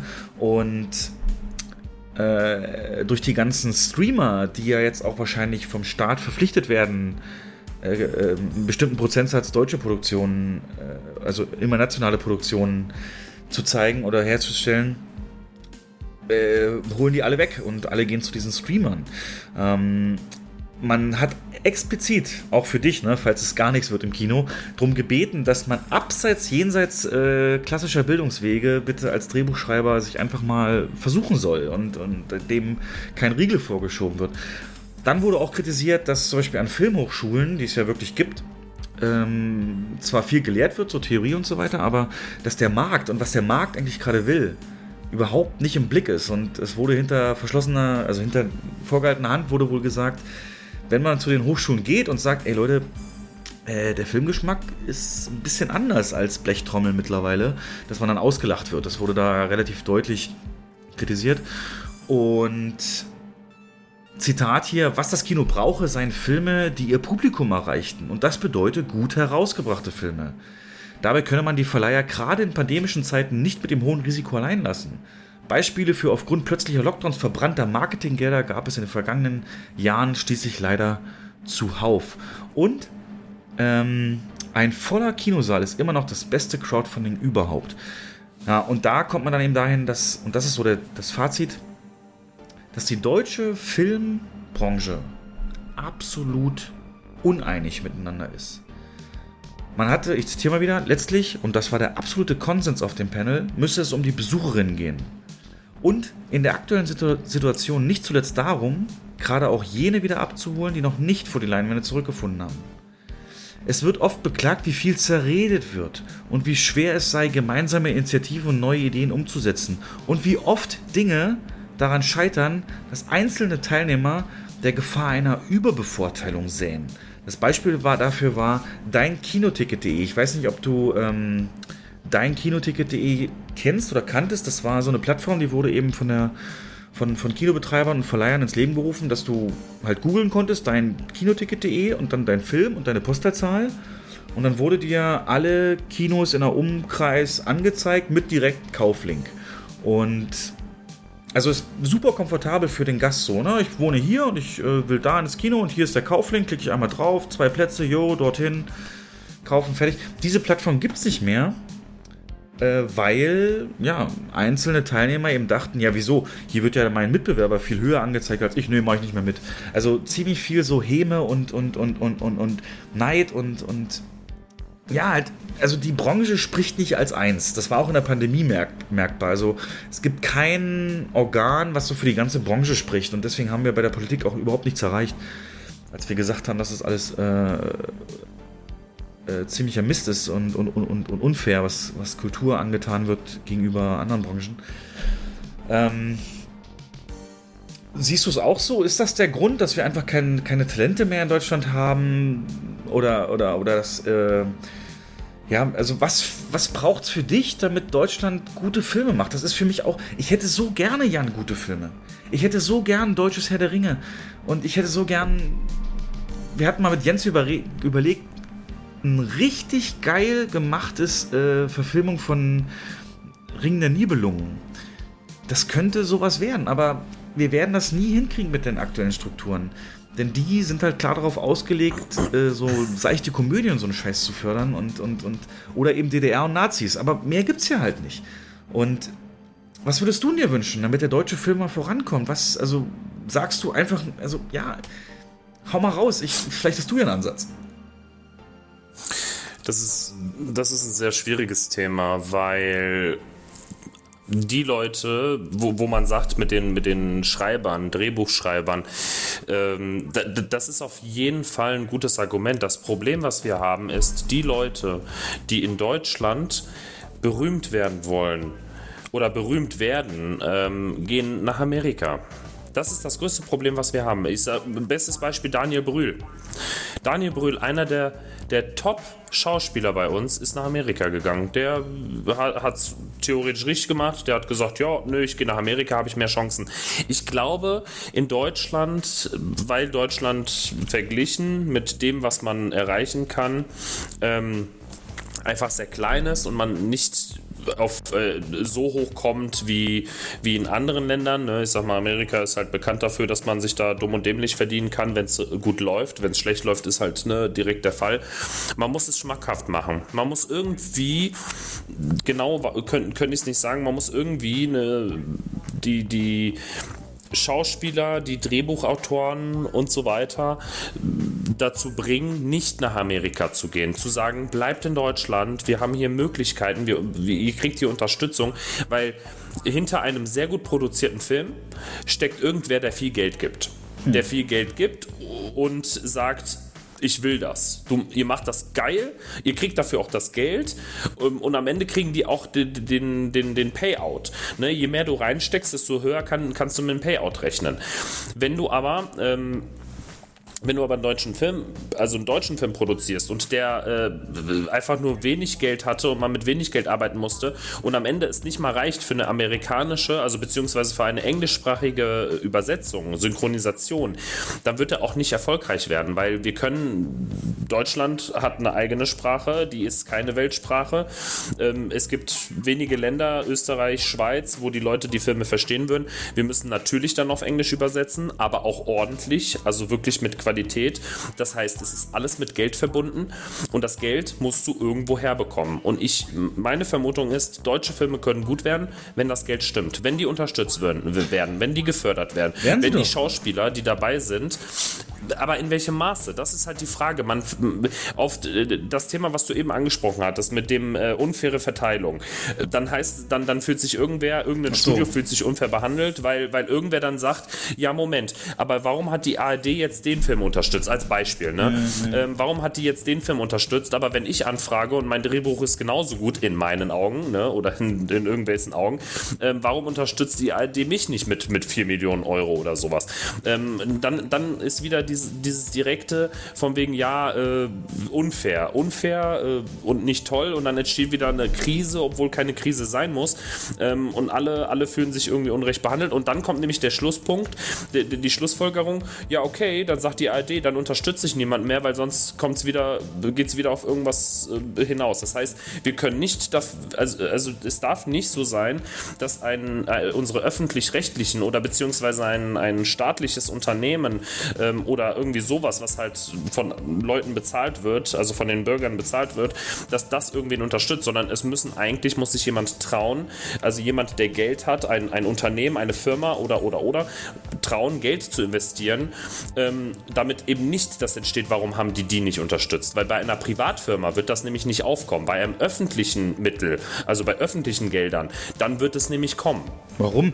Gerade, gerade öffentliche Anstalten sind doch schon von Rechts wegen angehalten, Ausschreibungen und Förderungen ohne äh, Vorbehalte zu machen. Deswegen gibt es ja diese riesen, also wenn, wenn eine Behörde in Deutschland irgendwas will, neue Tacker, dann muss sie das europaweit ausschreiben, damit alle fair behandelt werden. So. Also gerade da verstehe ich das Argument nicht, weil äh, es gibt festgelegte ja, genau, Förderungsrichtlinien und das ist äh, unabhängig, wer sie macht, Hauptsache die Richtlinien werden eingehalten. Genau, aber das Problem ist, wenn die, wenn die Richtlinien eingehalten werden, ist es so, dass eine gerechte Verteilung stattfindet. Wenn diese gerechte Verteilung stattfindet, dass äh, bestimmte Gelder an bestimmte Leute gehen, na, nach meinetwegen, keine Ahnung, es wird äh, abgefragt und äh, die Stimmen sind dann so, dass der und der kriegt so und so viel und so weiter. Ähm, dann ist, sind aber die Gelder relativ niedrig, weil so viel verteilt wird, dass die Gelder niedriger sind und die Qualität dann für alle schlecht wird, schlechter wird. Nicht schlecht, ne, weil es gibt doch gute Filme auf jeden Fall. Ja. Aber die werden dann für alle oh, einiges schlechter. Wenn man aber diesen, diesen, äh, diesen Batzen an Geld, diesen Pot auf wenige verteilt, auf wenige Studios, die meinetwegen auch zusammenarbeiten können, das ist ja jedem überlassen, was aber dann viele natürlich nicht machen wollen. Aber ähm, wenn man wenige nimmt und die haben dann ein gutes, gu gutes Geld, was sie benutzen können, um was Gutes zu produzieren, dann hat das mehr Erfolg, als wenn du ganz, viel, ganz viele kleine hast, die dann alle so ein bisschen Erfolg so. haben. Ja, Weißt du, weil wir reden, wir reden hier, guck mal, wir vergleichen ja, im Prinzip vergleichen wir äh, Äpfel mit Birnen. Wir haben, wir wollen gute Produktion, ne? Wir reden jetzt nicht von drei Millionen Produktion, äh, Milliarden Produktion. Aber im Prinzip nee. kann man's, kann man halt sagen, okay, man, man hat ja immer irgend so eine Gewinnspanne, aber wenn es irgendwie nur 100.000 sind, die du investierst, was kannst du mit 100.000 bezahlen? Da ist ja fast nichts da. Also meistens kannst du nicht mal gute Schauspieler bezahlen. Das heißt, da werden Leute genommen, die noch nicht die Erfahrung haben und dadurch halt auch die Qualität nicht so ist, wie sie sein sollte. Das ist halt im Endeffekt, also ja, deswegen, ich finde, eine gerechte Verteilung ist natürlich fair, aber die führt dazu, dass wir halt, mm, ja, die einzige Produktion, die irgendwie größer ist, ist dann Til Schweiger, aber das ist immer dasselbe. Genau, das ist ja das Problem, weil die Richtlinien für Förderung eben genau auf sowas auch abzielen. Hast du mitbekommen, dass Michael Bulli Herbig aus der Jury des Deutschen Filmpreises ausgestiegen ist? Vor ein paar Jahren schon, weil er einfach gemerkt hat, das ist ein. Es ist es ist ein einziger Klüngelverein, Klüngel sagt man, glaube ich, ähm, der sich gegenseitig das Geld mhm. zuschießt und nur nach Nase entscheidet und so weiter, dass das eigentlich die Probleme sind. Also mal komplett die Führungsriege austauschen, wäre, würde wahrscheinlich auch schon helfen, aber kann man natürlich niemals so offiziell fordern. Das ist natürlich auch wieder schwierig. Aber Bully hat es ja bewiesen, dass es auch mal anders geht. Ich finde, die Bully-Filme haben ein Bild, das kommt so an dieses amerikanische Sehgefühl ran, was du aus Hollywood kennst. Das ist, äh, schafft kein anderer Film. Ich, ich hasse das immer, wenn ich äh, Fernseher anmache und dann hast du da einen deutschen Krimi und du siehst sofort, es ist ein deutscher Krimi, allein schon wie die Bildqualität und, und ähm, ja. Kameras und so, weißt du, was ich meine? Ähm, ja, keine Ahnung. Ich finde es aber witzig, dass du, dass du jetzt äh, äh, explizit das ansprichst, weil ich habe gerade einen Tab hier offen äh, ja? von Schuh des Manitou, weil ich, das, weil ich das auch mit reinbringen wollte. Schau dir mal Michael Bulli Herbig an. Das wäre genau mein, mein Punkt gewesen, äh, den anzusprechen. es gibt gute deutsche Filme. Ja. Die sind so genial, dass man die immer wieder gerne guckt. Ähm, ja, und er beweist es durch seinen Ausstieg sieht man eigentlich schon, dass jemand, der wirklich Qualität in seinen Filmen hat, sagt, okay, da ist irgendwas faul, da funktioniert es nicht, da siehst du schon, dass irgendwas im, im Argen ist. Ähm, ja. Und du merkst, das, das beste genau Beispiel das. ist doch jetzt, wir machen uns ja mal Gedanken, was können wir als nächstes für Events machen. Wir hatten wir vorhin so drumherum um Filme und da sind ja immer solche Vorpremieren interessant. Entweder Actionfilme für Männer äh, Zielgruppe oder eben äh, frauenzentrierte oder ähm, auf Frauen fokussierte Filme. Und der nächste Film mit Elias Mbarek, also ich habe das, ich sage das hier auch nur im Podcast, aber der nennt sich Liebesdings, ist eine Liebeskomödie, Romcom. Und es ist einfach die hunderttausendste ihrer Art und gerade Mbarek hätte doch so ein Gewicht ähm, durch seine Erfolge, dass er auch echt mal was Neues probieren kann. Aber er bleibt bei dieser scheiß Formel leicht, verdauliche, komödiantisch, Witz, Liebe. Das, äh, also wenn selbst solche Leute nicht sagen, ey, lass doch mal was Neues probieren. Und dass es kann, hat er ja mit Who Am I auch ein bisschen probiert oder gezeigt. Und, äh, und ich sag nochmal, der Who Am I Regisseur hat am Ende, ist der gelandet natürlich bei Netflix und hat komplett Dark inszeniert. Ne? Dark, die Serie, ist von ihm. Ja. Und, äh, also, und weil Netflix eben sagt, jo, gebt uns Drehbuch, hier ist Geld, los, mach und äh, Ach, nee, wir reden, wir reden, glaube ich, im Kreis ein bisschen jetzt gerade, aber kannst du es kurz nochmal fazitmäßig. was ich noch dazu sagen wollte, Netflix, soweit ich weiß, Netflix ist auch, äh, hat auch Kooperation teilweise mit Konstantin. Ähm, da siehst du auch, dass Netflix bereit ist, auch in deutsche Produktionen Geld zu investieren. Die müssen halt einfach nur gut sein. Äh, hast du ein Beispiel? Was ist das? Was haben die mit denen gemacht? Warte mal, lass mich mal ganz ja. kurz gucken. Von, äh, die Schwester von einem Freund von mir ist nämlich bei Konstantin Angestellte. Ach ja. Oh, können, oh, das müsste ich jetzt. Jetzt habe ich was reingebracht und äh, müsste hey. das mal googeln. Fact-Checker. Hm. Äh, unter anderem Konstantin Film produzierte Resident Evil Serie für Netflix. Und gerade eben hast du Resident Evil als besten äh, Videospielverfilmung genannt, wie geil. Ja, also sie sind ja schon bereit, auf jeden Fall äh, in, in, zu investieren, auch in, in äh, Firmen, die auch deutsche Filme produzieren. ich denke, da kann man was machen, aber man muss halt Geld bekommen. Geld.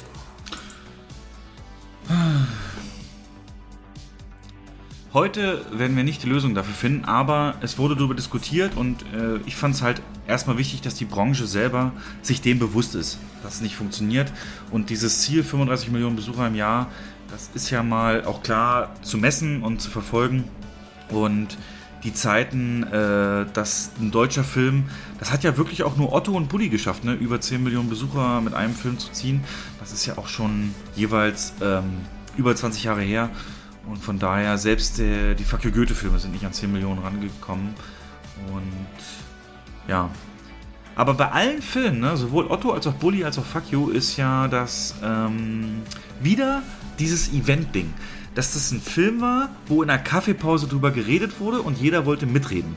Und das ist halt das, was Kino ausmacht. So eine Filme, genauso wie jetzt Top Gun, kommen wir ja gleich noch zu, äh, da hast du den und die Einstellungen, wusstest du und das ist so, das ist das, was Kino ausmacht. Also, ja. Ich freue mich jetzt erstmal auf Der Schwarm, das ist ja mein Lieblingsbuch. Ich weiß nicht, ob du es kennst, Frank Schätzing, Der Schwarm. Ähm, ja. Super geiles Buch, habe ich verschlungen, mehrfach gelesen und das wird jetzt verfilmt. Äh, für ZDF leider als Serie, aber ähm, ja, wenn es gut wird, warum nicht?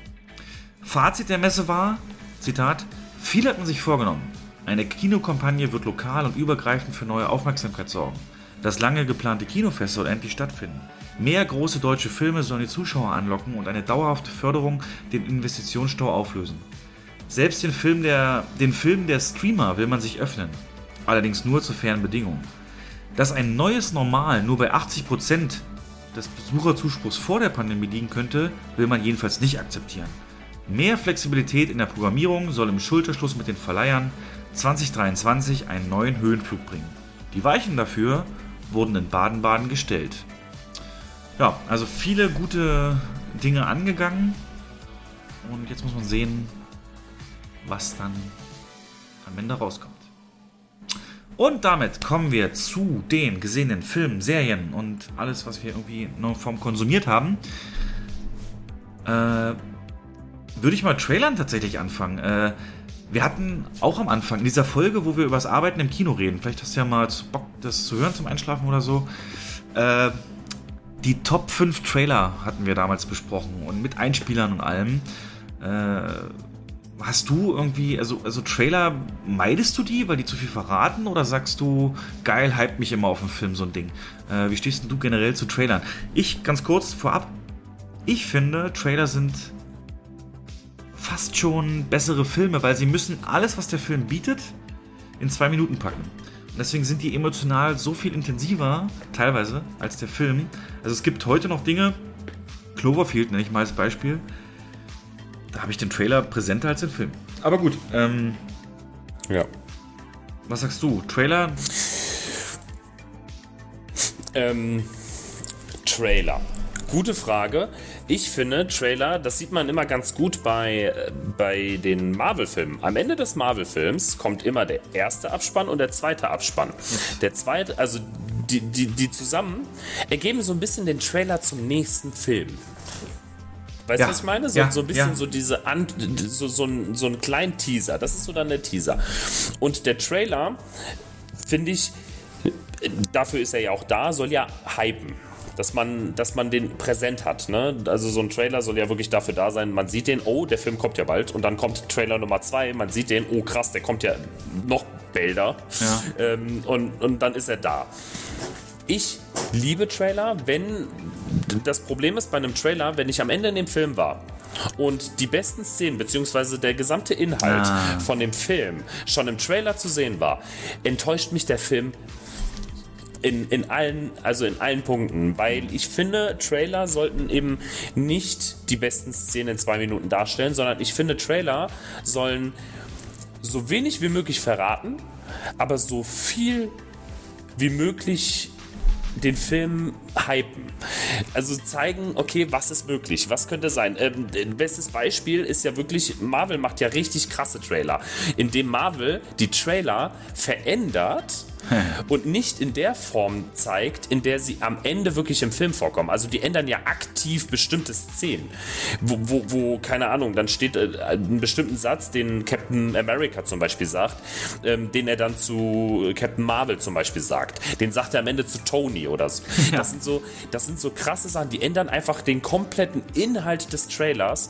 Aber du hast Bock, den zu sehen und am Ende so, wait das war ja gar nicht so, wie, wie es da dargestellt war. Und dann, dann ist es geil. Deswegen, ich finde, Trailer sollten nichts von der Story verraten, also keine Spoiler aufdecken oder sowas, äh, irgendwie, ähm, sondern einfach wirklich Bock auf den Film machen. Dass man dann sagt, okay, ich habe Gutes gesehen und ich habe Bock drauf. Oder wie äh, bei Star Wars. Star Wars, das Lachen vom Imperator am Ende.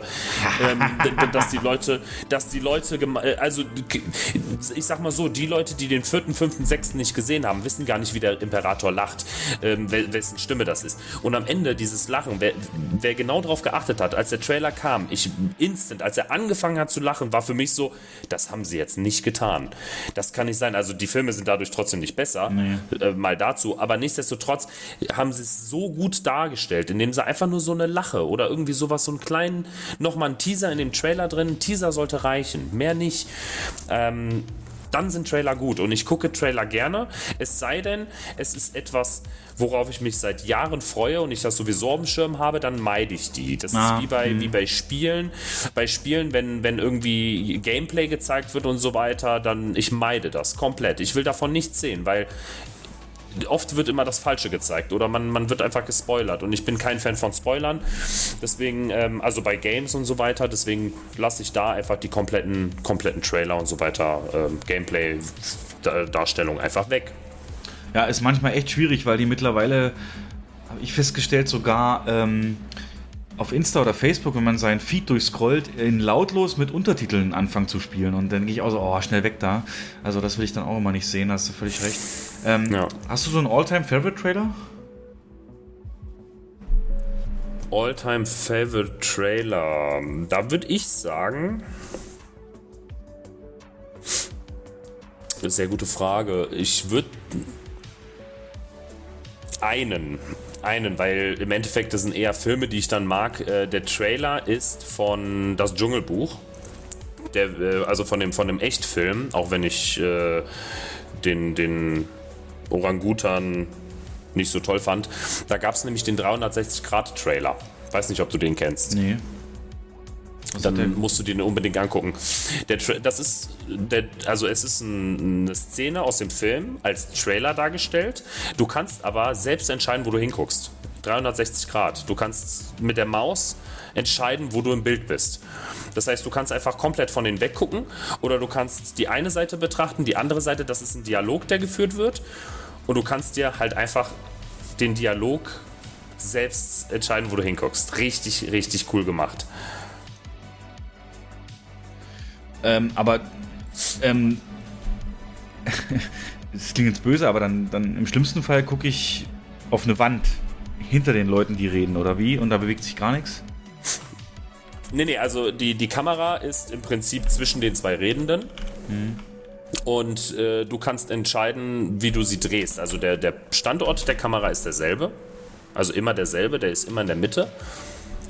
Aber wo du hinguckst, entscheidest du selber mit der Maus. Zu jeder Zeit. Also du hast keine bestimmten Zeitstamps, sondern du kannst einfach deine Kamera drehen. Ich bin jetzt bei YouTube, da finde ich es nicht. Wo, wo kann ich ihn gucken? Kannst du mir nochmal, cool. äh, kannst du mir ja nochmal ähm, per WhatsApp schicken, dann mache ich es in die Show Notes rein. Äh, alles, alles natürlich kein Thema. Äh, genau, wie gesagt, ich hatte, glaube ich, damals gesagt, also Cloverfield logisch, dann natürlich Transformers 1 hat mich absolut geflasht und ähm, Star Wars 7 natürlich auch. Also der erste Teaser, äh, absolut genial gemacht. Ja, ähm, wo wir aber beim Thema Trailer sind, hast du gesehen zwei an der Zahl, die große Franchises fortsetzen äh, und jetzt kürzlich rausgekommen sind. Einmal Thor, Love and Thunder. Hast du den gesehen? Mm, Habe ich gesehen, ja. Ähm, ja, hat dich gekriegt oder sagst du more, more of the same und genauso erwartet oder war so ein Wow-Moment dabei für dich? Also er hat mich aus einem Grund direkt gekriegt. Oh nein, ich. Weil. Okay, warum? Natalie? Nein. Okay, nee, dann erzähl. Also, ähm. Ich bin gar kein Fan von Biertor.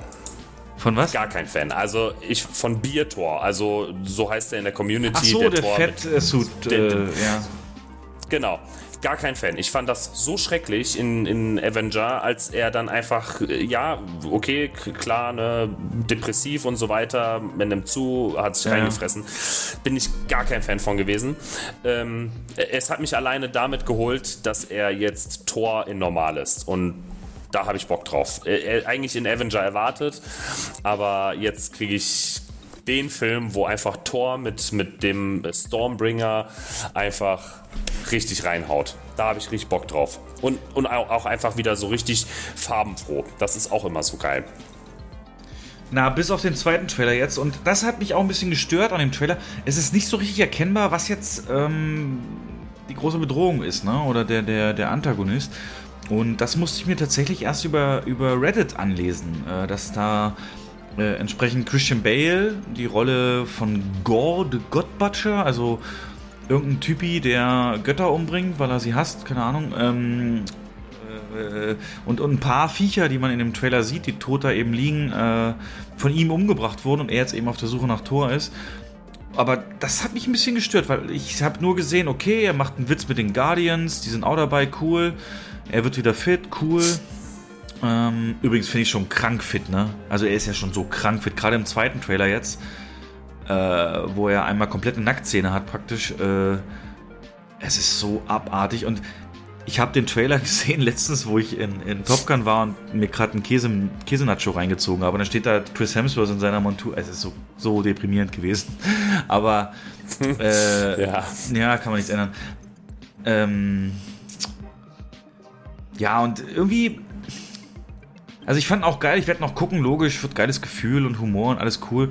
Aber auch, auch Portman, also Mighty Thor oder eben weibliche Thor, super cool, auch mega geil trainiert und so, aber wie passt das alles ins große Ganze? Und da habe ich eine Frage an dich als Marvel-Fan. Ich habe so jetzt bei Strange auch speziell gemerkt am Ende, in den ersten Marvel-Filmen, ich konnte immer mich wirklich freuen auf die Abspannszene, weil da ist immer was passiert, wie hast du ja eben auch erwähnt, ein Trailer für das, was kommt. Also ob dann Sam Jackson jemand Neues rekrutiert oder Thanos sagt, na gut, dann mache ich es halt selbst. Oder irgendwas in der Richtung, was, äh, oder, oder Ant-Man, auch episch die Endszene. Die jetzigen Endszenen, ich, also ich habe das Gefühl, Marvel verliert komplett so, also ich sehe nicht mehr, dass die das große Ganze irgendwie im Blick haben oder, oder unter Kontrolle, weil es sind derartig viele Handlungsstränge aufgemacht, derartig viele mögliche Bedrohungen, auch gerade durch die Disney Plus Serien. Und Strange war ja auch ein Film, den du ohne WandaVision gar nicht so richtig verstehen konntest. Und also, es wird mir gerade irgendwie alles zu groß. Deswegen Thor wird ein Erfolg, weil den kennt man noch, das ist ein Avenger und da weiß man noch, was man kriegt, aber bei Loki geht schon los, dass da irgendwie. Ja. Also, was sagst du? Also, nimmt Marvel da eine falsche Richtung oder ist das alles zu groß, zu viel, zu viel Abzweigungen? Was, wo wollen die hin? Also, ich vermisse, guck mal, Phase 4 ist jetzt drei, vier Filme alt und es gibt nicht den einen großen Überbau, auf den man sich jetzt freuen könnte, dass dann irgendwie der Gemeinschaftsfilm kommt am Ende. Weißt du, was ich meine? Also, irgendwie fehlt mir da was. Ähm, Ich, ich habe das Gefühl, dass Marvel es nicht hinbekommt, den Absprung von, ähm, von, von Avenger, also von dem Arc, der eigentlich zu Ende ist mit dem Besiegen von Thanos auf den nächsten. Dass sie da nicht abschließen können, dass sie Filme jetzt noch bringen, die eigentlich schon zum nächsten Arc gehören, aber die sehr, sehr verbinden mit dem, mit dem Arc um die Avengers. Weil im Prinzip ist ja mit Avenger Endgame ist ja dann die erst, der erste Arc, der erst, die erste äh, MCU-Saga sozusagen, ist ja abgeschlossen. Alle Charaktere bis dato haben jetzt erstmal den Hauptstrang durch mit Thanos. Der nächste Punkt, der jetzt kommt, ich weiß nicht, ob du die Comics gelesen hast, Multiverse of Madness, entsteht äh, in den Comics durch einen Fehler, den Doctor Strange macht. ähm, beziehungsweise auch andere dabei. Aber Doctor Strange ist so der Hauptdrahtzieher. Ich hatte zum Beispiel erwartet, dass der zweite Teil von Doctor Strange eigentlich das, die Entstehung vom Multiverse of Madness darstellt. Aber das kommt erst im dritten Teil wahrscheinlich, der jetzt irgendwie da angeteasert ist. Ähm, ich glaube, sie schaffen den Absprung nicht und versuchen dann noch irgendwie drinne zu bleiben, sodass es noch weitergeht. Aber die sollten eigentlich anfangen, jetzt das, den nächsten Arc, das nächste Gesamtbild, äh, Gesamtkonzept von den Filmen irgendwie aufzubauen. Damit sollten sie anfangen, weil, keine Ahnung, es ist zu viel noch zum ja, Alten. Weißt ja. du, diese ganzen Szenen, die, die immer wieder zurückkommen, dieses, äh, okay, das ist mit Iron Man passiert, das ist hier mit, mit Captain America passiert und so weiter. Immer wieder dieses Zurückkommen, das tut den neuen Film nicht gut. Da stimme ich dir voll und ganz zu. Und die, die ähm, Endszenen sind auch eher so eine Mischung aus okay, was kommt neu und was war alt. Und die sollten einfach sagen, okay, wir haben jetzt das den, den Avenger-Arc durch. Lass uns mal abschließen. Und jetzt gehen wir nur noch, wie damals bei den Filmen am Ende, ähm, einfach nur auf die neuen Sachen, wo jeder sich denkt, was soll das denn? Was meinen die denn damit? Weißt du, das war ja der Effekt von den End, äh, Endszenen, dass jeder gedacht hat, okay, da sind fünf Fragen aufgemacht worden mit den, ja. mit den Endtrainern. Und, und du hast dich darauf gefreut, okay, krass, da kommt jetzt irgendwas. No, oder meinetwegen neuen Helden angeteasert ja. und so weiter. Ähm, ja, damit sollten sie mal wieder loslegen, dass sie einfach sagen, okay, wir müssen jetzt abschließen. Ich glaube, das tut den, äh, die, es tut denen, glaube ich, auch ein bisschen weh zu sagen, okay, wir müssen, wir müssen jetzt abschließen oder oder es, ja, aber was heißt, was oder heißt die denn, haben einfach keine Ideen. Was heißt denn abschließen? Ich meine, äh, Strange hat es ja nun mal überlebt, Thanos und und Thor. Also die müssen ja die können ja weiter erzählt werden. Oder was meinst du mit abschließen? Also die sollen ja, die Leute würden sich natürlich fragen, was ist denn jetzt mit denen? Wo sind die denn? Was machen die? Ähm, was meinst du jetzt genau, konkret? also Dr. Dr. Dr. Strange, wie gesagt, ist der Hauptprotagonist vom Multiverse of Madness. Deswegen ist Dr. Strange noch dabei. Er ist sozusagen der Iron Man der Avenger. Er hat damit angefangen und äh, also Iron Man hat damals mit den Avenger angefangen, das waren ja die ersten Filme. Ja. Und Doctor Strange ist sozusagen der Protagonist, der, der, der von Anfang an bei Multiverse of Madness dabei ist. So, und dann kommen die neuen Helden halt dazu. Oder auch manchmal alte, aber eher seltener. Ähm, um nicht zu viel zu verraten, weil wie gesagt, ich weiß nicht, wie viel von den Comics jetzt am Ende in den Filmen vorkommen. Ähm, und die sollten, die Avenger, also die Avenger haben in den Comics nur noch ganz wenige Auftritte immer wieder. Oder, oder die meisten sind halt weg. Ich sage jetzt in dem Moment, Iron Man kann ja nicht vorkommen, Captain America kann nicht mehr vorkommen und so weiter. Die, die, die fallen ja weg. Aber nichtsdestotrotz werden viele immer wieder noch noch so mit Ach und Krach reingezogen. Mhm. Oder jetzt die Hawkeye-Serie, die ist zu spät. Also die Hawkeye-Serie nach der ganzen, nach Avenger zu bringen, ist halt so, was soll denn, was soll das denn? Also bringt jetzt auch nicht viel mehr Hawkeye wieder zurück zu Ja gut, sozusagen. das fand ich aber ziemlich cool, die Serie, weil sie hat äh, ein bisschen mit diesem PTSD, diesem, äh, den Folgen dieser ganzen Kämpfe und, und, und Aktionen, die er hat, man hat ja auch gesehen, er hat ein Hörgerät und hat auch so ein bisschen Stress und Syndrom und so. Das hätte er eigentlich schon früher haben müssen das Hörgerät hätte er eigentlich schon früher haben müssen. Das haben sie, das haben sie nur noch nachträglich reingeholt. Aber das Hörgerät hat er eigentlich schon, soweit ich weiß, ich kann, kann mich jetzt auch irren, aber ich bin der Meinung, er hat das auch schon im Kampf gegen Thanos. Okay. Ja gut, wird auch zu nerdig also in, in, in, den Originalen, ne? Aber gut, okay. Ähm, hm dennoch ist jeder Film ja eigentlich dafür da, es voranzubringen. Du sagst es richtig. Ähm, und auch Thor könnte ja was voranbringen. So weit wie ich es verstanden habe, soll der nächste große Big Baddy ähm, der, der, der Typ aus Loki sein, der der Loki-Endgegner war aus der Serie. Dieser Zeittyp, der da irgendwie den Überblick über die gesamte Zeitlinie hat. Ähm, aber der soll anscheinend nicht vor Ant-Man Quantumania äh, nächstes Jahr überhaupt so ins Blickfeld kommen, der großen Mainstream-Leute. Deswegen bei Thor jetzt erwarte ich ausschließlich eine Buddy-Komödie mit Star-Lord und hier äh, ähm, Dings Avengers, äh, Guardians und und halt äh, geile Action, weil Christian Bale als Bösewicht, das kann echt echt cool werden und und damit hat er sich auch selbst seinen Spruch verewigt, ne? Entweder stirbt man als Held oder lebt so lange, bis man selbst der Böse wird. Bester Spruch aus Batman. Ja. Ähm, der andere Trailer, auf den ich dich ansprechen wollte, ist die Mission Impossible-Reihe. Hast du zu deren Bezug? Denn da ist auch für den Teil 7 der erste Trailer gekommen. Ähm, weniger. Tatsächlich weniger. Also Mission Impossible, das ist wie Fast and Furious. Okay. Beides, beides nicht wirklich verfolgt und gucke ich auch selten. Und eigentlich nie. Okay. Äh, dann für alle, die das gucken, kann ich nur sagen, Tom Cruise ist mittlerweile ist eine Marke, ganz klar. Die Qualität der Trailer verspricht und hält sie. Und als ich Jens den Link zum Trailer geschickt habe, Jens ist der größte James Bond-Fan aller Zeiten, war seine Reaktion, wer ist eigentlich dieser James Bond? Also mittlerweile ist Mission Impossible das bessere Bond-Franchise. Jo, in dem Sinne, Trailer durch, kommen wir zu den Filmen und geguckten Serien und da haben wir natürlich einen ganz großen Über- und Schweben und Fliegen, Top Gun Maverick. Aber der Film hat es in sich und hatte Mittwoch Vorpremiere. Und das ist Top Gun Maverick. Nach 36 Jahren die Fortsetzung zu Top Gun. Hm, vielleicht die Vorgeschichte. Top Gun, ja, habe ich mal geguckt. Äh, überhaupt nicht mehr präsent gehabt. Natürlich die ganzen popkulturellen Sachen, das, das Beachvolleyball-Turnier und die Szenen und die Infos, dass äh, die US Navy nach dem Film die größte Rekrutierungszahl äh, äh, ähm, gewonnen hat an, an neuen Kadetten seit diesem Film äh, jemals, indem sie sogar in Kinofoyers Recruitingstände aufgebaut haben und so weiter. Das ist mir alles bekannt. Und Tom Cruise äh, Durchbruchrolle, mit der dann eben auch berühmt wurde. Ähm, Tony Scott, natürlich einer meiner Lieblings, äh, Lieblingsregisseure.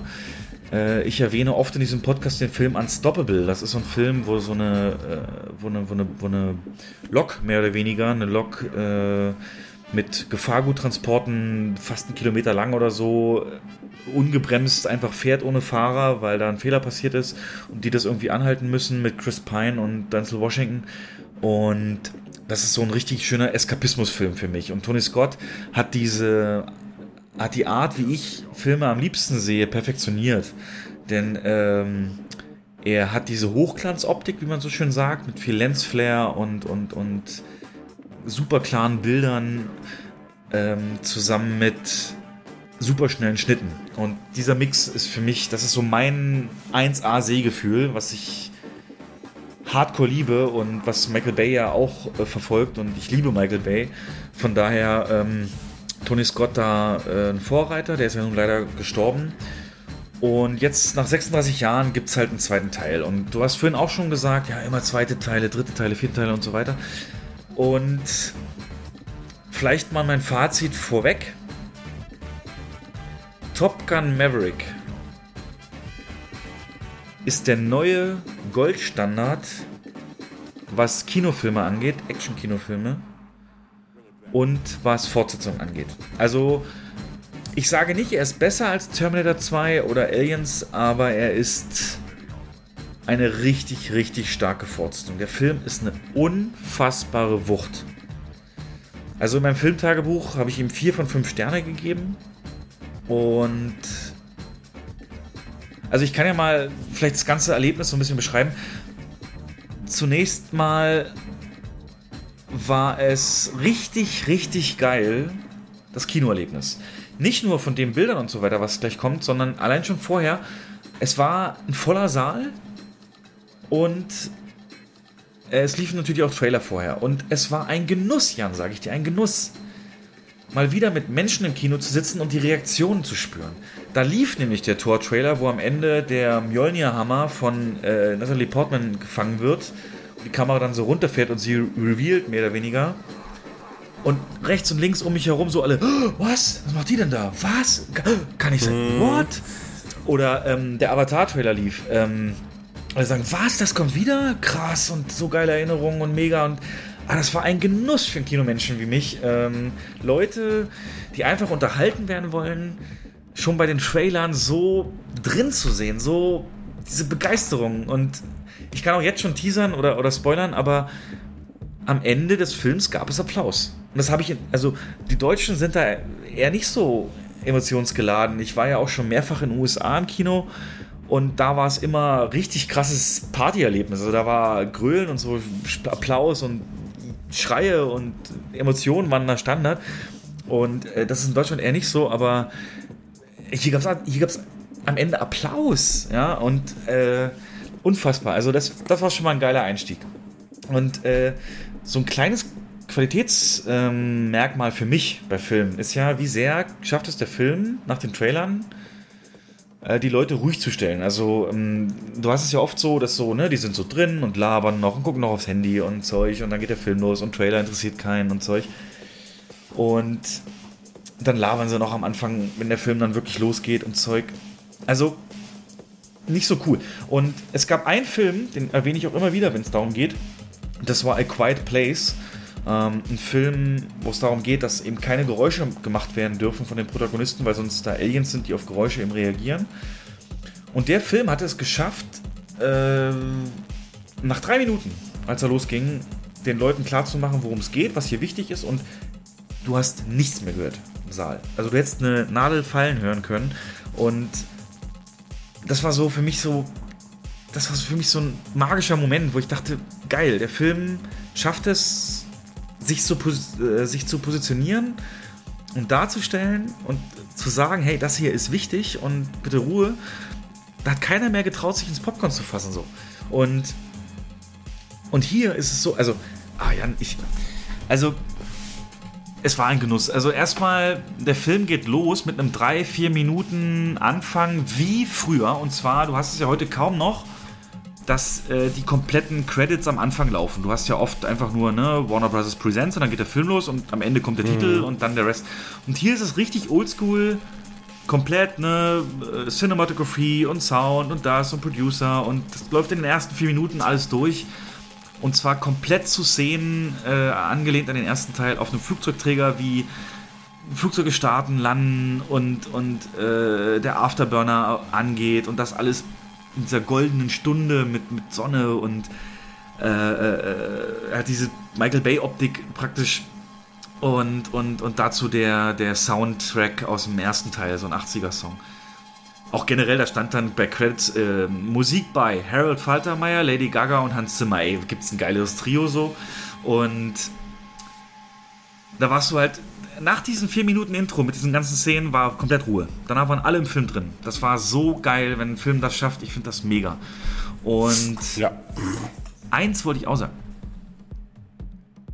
Äh, ich weiß nicht, ob ich es mir eingebildet habe und ich hoffe, na, du guckst ihn vielleicht wahrscheinlich ja nicht, aber ähm, ich bin der festen Überzeugung, und das ist auch so ein Punkt, Jan, ich weiß gar nicht, ob ich das schon mal so hervorgekehrt habe hier im Podcast, aber diese neueren Filme oder generell Filme ne, legen ja immer Wert auf dieses, das ist ja so ein geflügeltes Wort mittlerweile, Crystal Clear Images, ne, kristallklare Bilder. Und mhm. das ist ja auch so, ne, wenn du denkst an jeden beliebigen Marvel-Film, die sind halt ohne eine einzige Falte. Es ist ein klares Bild wie sonst was. Richtig schön anzugucken. Aber ich bin ja. fest davon überzeugt, dass dieser Film irgendwie diese Filmkörnung, sagt ihr das was? Filmkörnung? Also als früher Filme, ja. Mhm. ja. Ich bin mir sicher, das haben die da nachträglich noch als Filter drüber gelegt oder vielleicht so gedreht.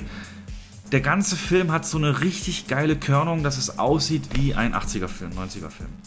Und das hat so viel für mich ausgemacht. Vielleicht bin ich da auch crazy, hab's mir eingebildet, ich weiß nicht, aber das war halt geil. Das hast du ab der ersten Szene da, ab diesen ersten vier Minuten hast du es gesehen.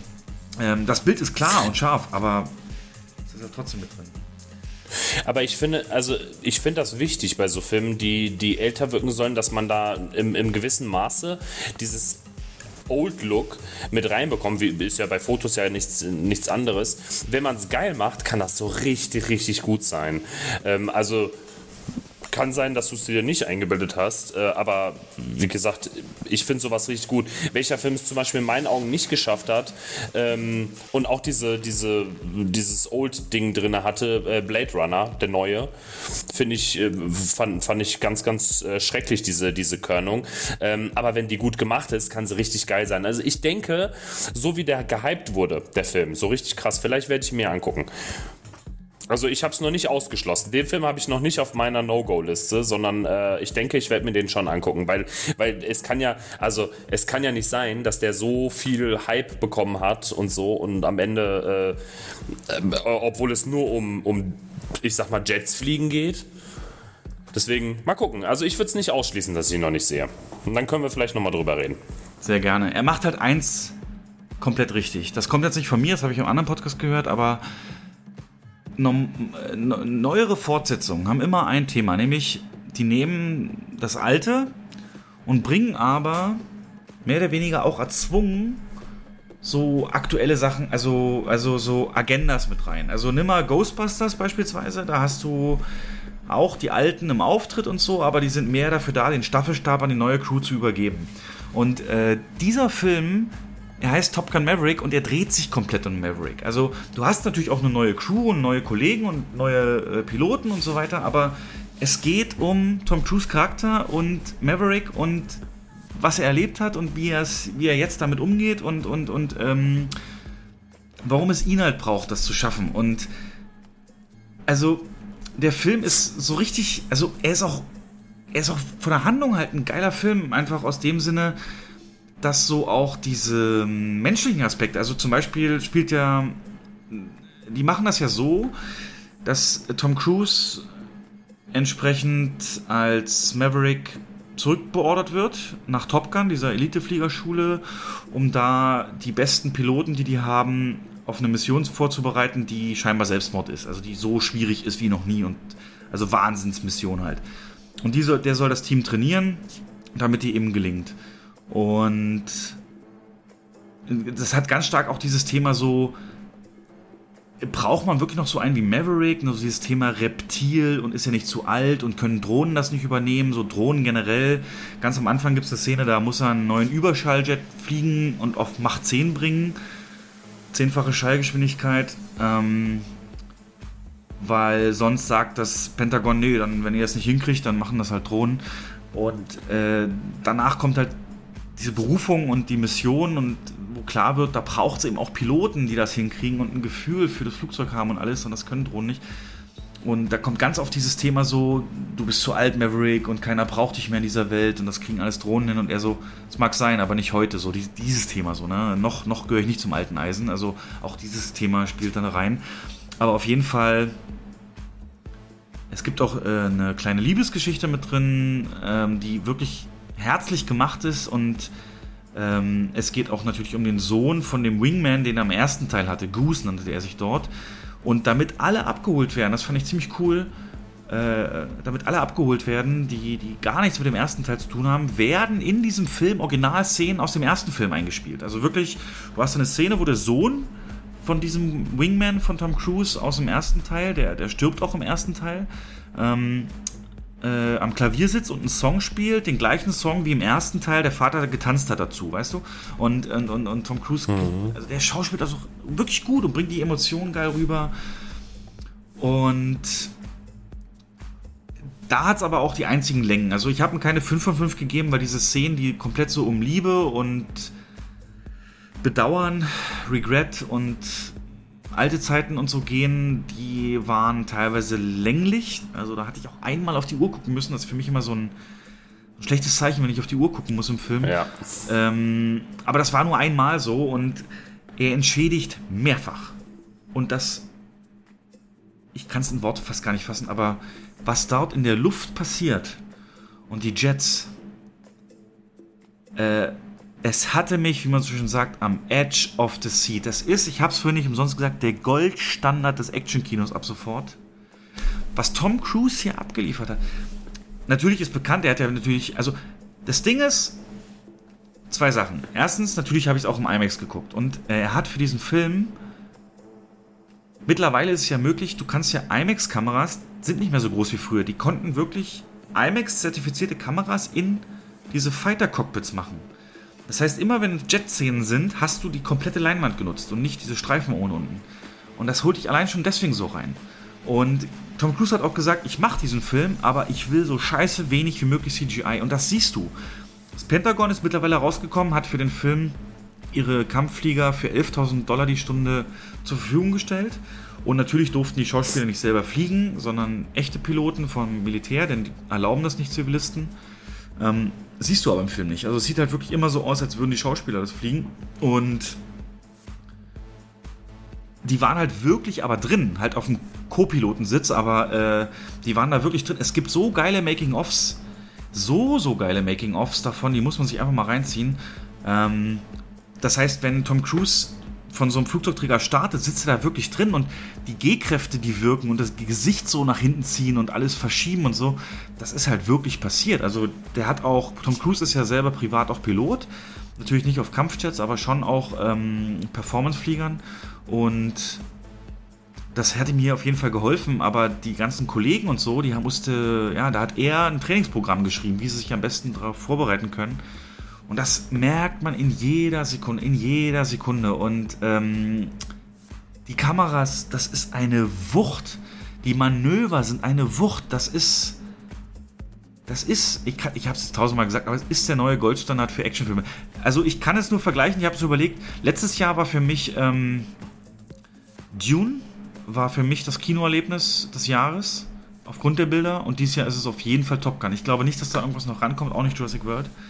Ähm, es ist auch so, was ein Film auch immer machen muss, nachvollziehbar für einen Zuschauer. Das heißt, die Hindernisse, die Gefahren, den Weg dahin, das wird alles deutlich dem Zuschauer gemacht und dann wird es halt, zum Beispiel müssen sie halt eine Mission fliegen und da sagt, das ist auch kein Spoiler, aber die Mission ist halt im Endeffekt der Angriff auf den Todesstern nur auf der Erde.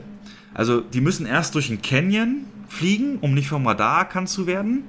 Dann fast senkrecht an einem Bergwand hoch, runter, wenn sie den überquert haben, und dann ein Mini-Ziel treffen und das zerstören. Und zwar in zweifacher. Einmal muss die Panzerung zerstört werden durch die ersten Flieger und der zweite Flieger muss dann das Innere treffen. Und das heißt, wenn der erste versagt, schafft es der zweite nicht und umgekehrt. Ne? Und das Ganze wird halt, ist halt so zentraler Trainingselement, das trainieren die dann eben auch, simuliert mehr oder weniger. Und das ganze letzte Drittel ist dann diese echte Mission dahingehend. Es ist das beste letzte Drittel eines Actionfilms, den ich seit Jahren gesehen habe. Also wirklich seit Jahren. Das hatte mich so. Wie lange, wie lange dauert der Film? Äh, zwei Stunden, elf Minuten. Und äh, wie gesagt, die einzigen Längen hat er in diesen, ich sag mal in Anführungszeichen, menschlichen Sequenzen, aber trotzdem hat er auch tolle Humormomente und ich habe auch ein Tränchen verdrückt. Ich habe auch ein Tränchen verdrückt in ein, zwei Szenen, ähm, weil das einfach so gut gemacht ist. So gut gemacht. Ähm, ja, äh, natürlich spielt da auch der Soundtrack eine große Rolle und die haben ja diesen alten Soundtrack, diesen, ich nenne es jetzt äh, Top Gun Gong, den zelebrieren die so hart. Weißt du, was ich meine? Den, den hier. Ja, das, mhm. sobald das kommt, weißt du, hier geht gleich die Action ab. Ne? Das ist so geil. Und auch generell der Trailer, äh, der baut ja komplett darauf auf. Ich krieg Gänsehaut. Your instructor is one of the finest pilots this program has ever produced.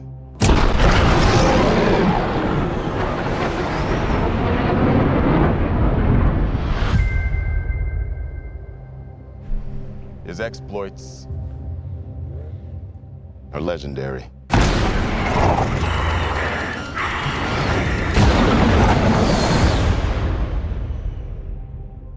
What he has to teach you may very well mean the difference between life and death.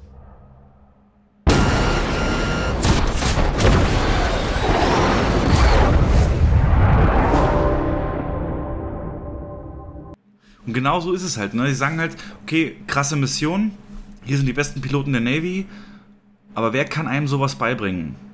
Natürlich Maverick, ne? Und er muss dann halt, also Maverick muss, muss dann eben auch mit Egos umgehen. Der Sohn von seinem Wingman ist eben auch dabei, der natürlich denkt, irgendwie durch einen Fehler von Maverick ist er damals gestorben, sein Vater. Und ah, da kommt so viel zusammen, aber es verliert nie den Fokus auf diese Action und diese Mission ist so wahnsinnig geil designt und dieses ganze Training, du hast halt, das ist halt auch wie ein bisschen, so wir als Gamer haben da mega Spaß dran. Kennst du Star Fox von N64? Oder Lilith Wars? Ja, klar. Ähm, da musst du doch immer so in einer bestimmten Zeit so durch Ringe fliegen und allein so, ein, so, ein, so eine Viertelstunde nimmt die Sequenz ein, wie sie erstmal nur durch diesen Canyon müssen, um nicht vom Radar zu erfasst, erfasst zu werden, aber das Ganze unter drei Minuten. Und da gibt es halt, ähm, wenn sie das trainieren, so einen Kontrollbildschirm in der Zentrale, der in so regelmäßigen Abständen so äh, Quadrate hat, wo die Fighter halt durch sein müssen vor einer bestimmten Zeit, ne? Dass sie halt genau wissen, ob sie noch schnell ja. genug sind oder nicht so schnell. Es ist so Wahnsinn.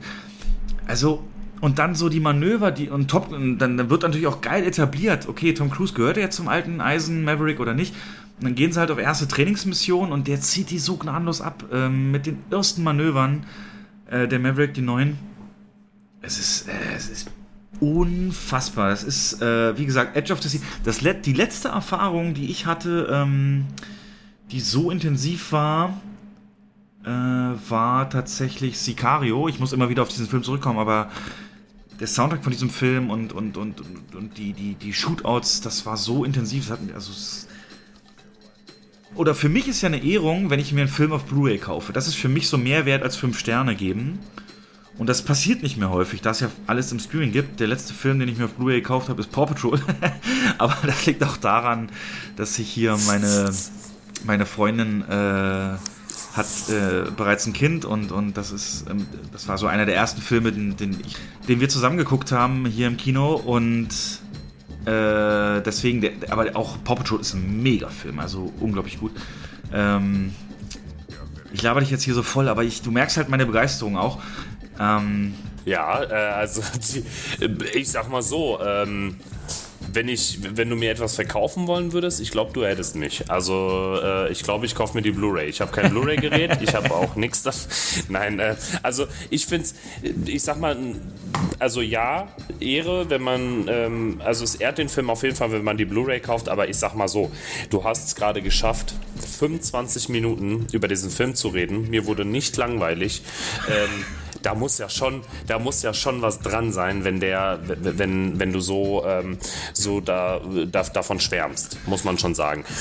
Ähm, Actionfans auf jeden Fall wenn, wenn der gut gemacht ist. Mir, mir zum Beispiel, was, was ich immer sehr schade finde, Action bin ich dabei. Ne? Actionfilme sind, äh, sind ja schon, schon ganz nice. Ähm, was du aber schon selber gesagt hast, Liebesszenen, ah, ich finde, also. Das ist auch so witzig. Man halt munkelt doch, dass, äh, das, man munkelt doch. Nee, doch, ich kann dir erklären, warum es sein muss. Und zwar, siehst mal wie ein DJ auf dem Festival. Ein guter DJ auf dem Festival macht das immer so, der steigt so mittelmäßig ein und zieht dann die Leute erstmal runter, damit die Energie, die er danach, danach fährt, umso mehr wirkt. Also das ist immer so das Geheimnis. Erstmal Stimmung runterziehen, dann wirkt das umso mehr die, die, die Action, die danach kommt. Und so ein bisschen habe ich mir es hier auch schon gedacht. Und das wirkt halt auch, funktioniert auch komplett. Also äh, auf jeden Fall. Eins wollte ich noch sagen, Val Kilmer. Val Kilmer ist ja ne, bekannt aus Heat und so. Ähm, Im ersten Teil eben auch Hauptcharakter und mittlerweile ist er ja schwer krank. Er hat ähm, Kehlkopfkrebs und hat seine Stimme verloren. Und eine Besonderheit, falls du ihn guckst, möchte ich darauf hinweisen, es gibt auch eine Szene mit äh, Val Kilmer. Die haben den praktisch, äh, ja, also auf Tom Cruise bitten auch, hat er dann nochmal mitgemacht.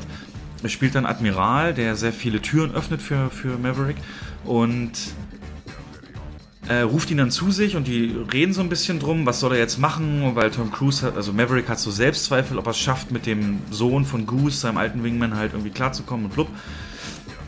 Und dann wird halt schon klar gemacht, jo, also der Krebs ist zurückgekommen und er kann kaum noch reden und die unterhalten sich am Anfang auch und Val Kilmer muss seine Antworten immer in den Monitor schreiben, damit äh, sie sich halt unterhalten können. Und es ist halt dann echt auch so. Also Val Kilmer hat keine Stimme mehr, ja. Safe. Also safe keine Stimme mehr. Und die haben denen auch so einen Anzug gegeben und einen riesen Schal, dass man seinen Hals nicht sieht und so, aber es gibt dann eine Szene, da steht da auf und spricht Maverick Mood zu. Und das meine ich, wie ich sage, er spricht ihm zu. Das heißt, er bewegt den Mund, spricht, aber Val Kilmer kann nicht mehr reden. Und was ist da passiert? Hatten wir auch schon mal in einer Podcast-Folge mit Jens. Es gibt mittlerweile Programme, die können bei genug vorhandenen Sprachsamples von jemand, was ja beim Schauspieler nicht schwer ist, die Stimme ähm, ähnlich wie Photoshop äh, synthetisieren. Das heißt, ähm, da hast du dann ein Fenster, gibst halt irgendeinen Text ein und das wird in der Stimme abgespielt, die du vorher genug Samples eingespielt mhm. hast. Und das heißt, du hast Val Kilmer Stimme er redet mit Tom Cruise, obwohl er eigentlich nicht mehr reden kann über eine computergenerierte Stimme. Es ist Wahnsinn. Und ähm, sehr packende Szene, sehr packende Szene. Also, ja. Äh, ja, und wie gesagt, um dich noch zu überzeugen, kurz, stell dir einfach vor, die finale Mission ist praktisch wirklich der Star Wars äh, End-Todesstern-Run äh, aus dem Episode 4 und das nur eben auf der Erde, dann hast du schon genug und das ist Wahnsinn, ja. ganz zum Schluss noch ein bisschen Mehrwert für unsere Hörer. Woher kommt das Rufzeichen Maverick zurück? Auf den amerikanischen Anwalt, Anwalt und Viehzüchter Samuel A. Maverick. Im Gegensatz zu übrigen Züchtern brandmarkte er seine Rinder nicht. Kälber ohne Brandzeichen werden seither auf Englisch Mavericks genannt. Im englischen Sprachgebrauch ist seitdem ein Maverick eine Person, die Unabhängigkeit im Denken und Handeln zeigt, ein Nonkonformist, Rebell oder Außenseiter ist. Im deutschsprachigen Gebrauch schreibt, beschreibt die Bezeichnung Alleingänger einen Maverick am ehesten. Ja, das vielleicht mal als kleiner On-Top-Sache. Ja, also 4 von 5. Action Goldstandard. Ich glaube, man kann ihn, ich, also bevor ich ihn wieder gucke, müssen ein paar Tage vergehen. Damit ich, also ich könnte ihn jetzt nicht sofort nochmal neu gucken, aber dieser Abend der bleibt in Erinnerung. Das ist gerade in so Kinos wie bei uns, IMAX, dafür wurde es gemacht, dafür ist es gemacht. Ähm, und wenn dich jemals wieder jemand fragt, ich habe doch ein Heimkino, dann gib, sag ihm Top Gun Maverick und das Thema ist durch. Ja, mehr habe ich nicht geschafft. Ähm, ich werde mal gucken, wie lange das Schneiden heute noch dauert und das Ganze online stellen. Ähm, Heute ist die Obi-Wan-Serie gestartet auf Disney Plus. Äh, das sieht mich natürlich sehr. Hast du denn irgendwas geguckt, was du vielleicht ja, unseren die, Hörern. Ja, die Obi-Wan-Serie. Nein! ich glaube, wir reden nicht darüber. Okay. Ja, äh, ich habe ich, ich es schon geschafft, äh, da, da reinzuschauen. Heute, heute früh. Okay. Ähm, ich sag ähm. nichts. Also dadurch, dass du sie, dass, dass du noch gar nicht reingeguckt hast, ähm, würde ich da, glaube ich, auch nicht zu viel verraten wollen. Okay. Also, also äh, verstehe ich richtig? Also ich höre so ein bisschen raus, sie greift schon in den Kanon ein und, und, und, und ändert Perspektiven auf bestimmte Sachen, ja? Allein durch die ersten Folgen. Also ich kann dir, ich kann dir mal sagen, ähm, weil das jetzt gar kein Spoiler innerhalb der Serie ja, ist, ja. Die, ähm, die erste Folge beginnt einfach mit Szenen aus den Filmen und oh. die setzt direkt an. Also die setzt direkt an. Und zwar nicht so von wegen. Drei Jahre später. Die, nee, die setzt, also, nee, zehn Jahre, aber ähm, die, die, setzt aber wirklich, also du wirst direkt abgeholt. Wenn, wenn, du, wenn du anfängst, die Serie zu gucken, weißt du sofort, wait, das kenne ich nicht, ich muss die Filme gucken vorher.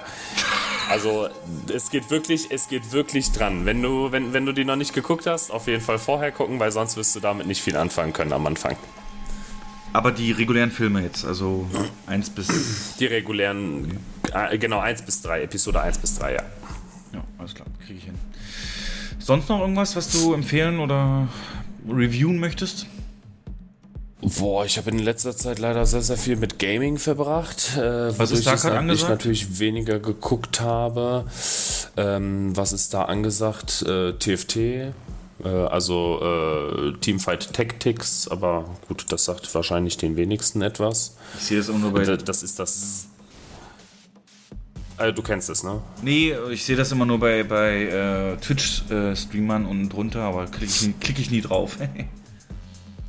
Nee, ansonsten, ähm, was jetzt seit kurzem da ist, ist Wonder Woman auf äh, Amazon Prime. Da wollte ich mal reingucken, weil ich es nicht geschafft habe, den im Kino zu sehen, also 1984. Ach so, Prime, ähm, okay. Da bin ich gespannt. Ähm, genau, auf Amazon Prime gibt es den. Und was habe ich denn sonst? Nee, also wie gesagt, viel, viel mit Gaming verbracht. Äh, viel Anno gespielt. Anno 1800?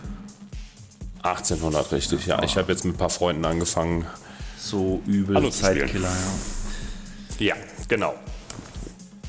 Ja. Ich genau, freue mich jetzt auf äh, Songs of Con Conquest. Ich weiß nicht, ob du mit der Heroes of Might and Magic Serie vertraut bist oder dir das was sagt. Ich liebe Heroes of Might and Magic 3 und 5.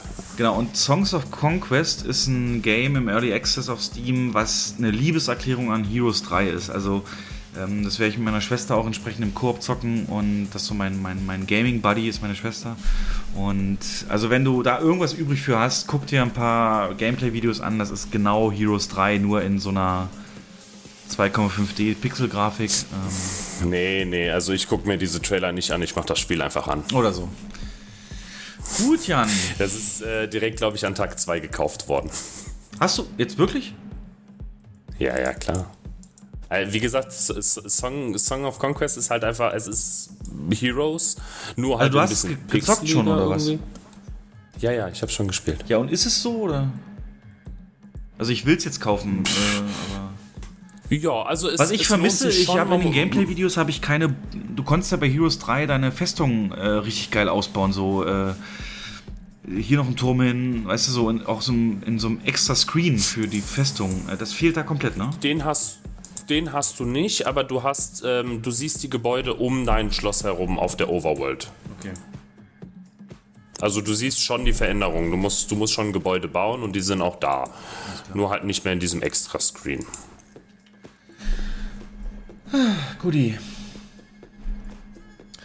Dann haben wir's. Ja, ich danke dir. Das war ja hochergiebig. Ja, das war ja mega. Ja, äh, aus zwei Stunden wurden fast vier, ne?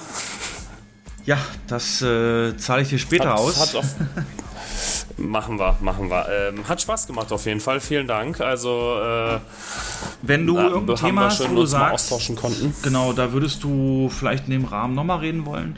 Vielleicht auch mit Jens, äh, dann äh, ja, zögere nicht und äh, frage einmal an.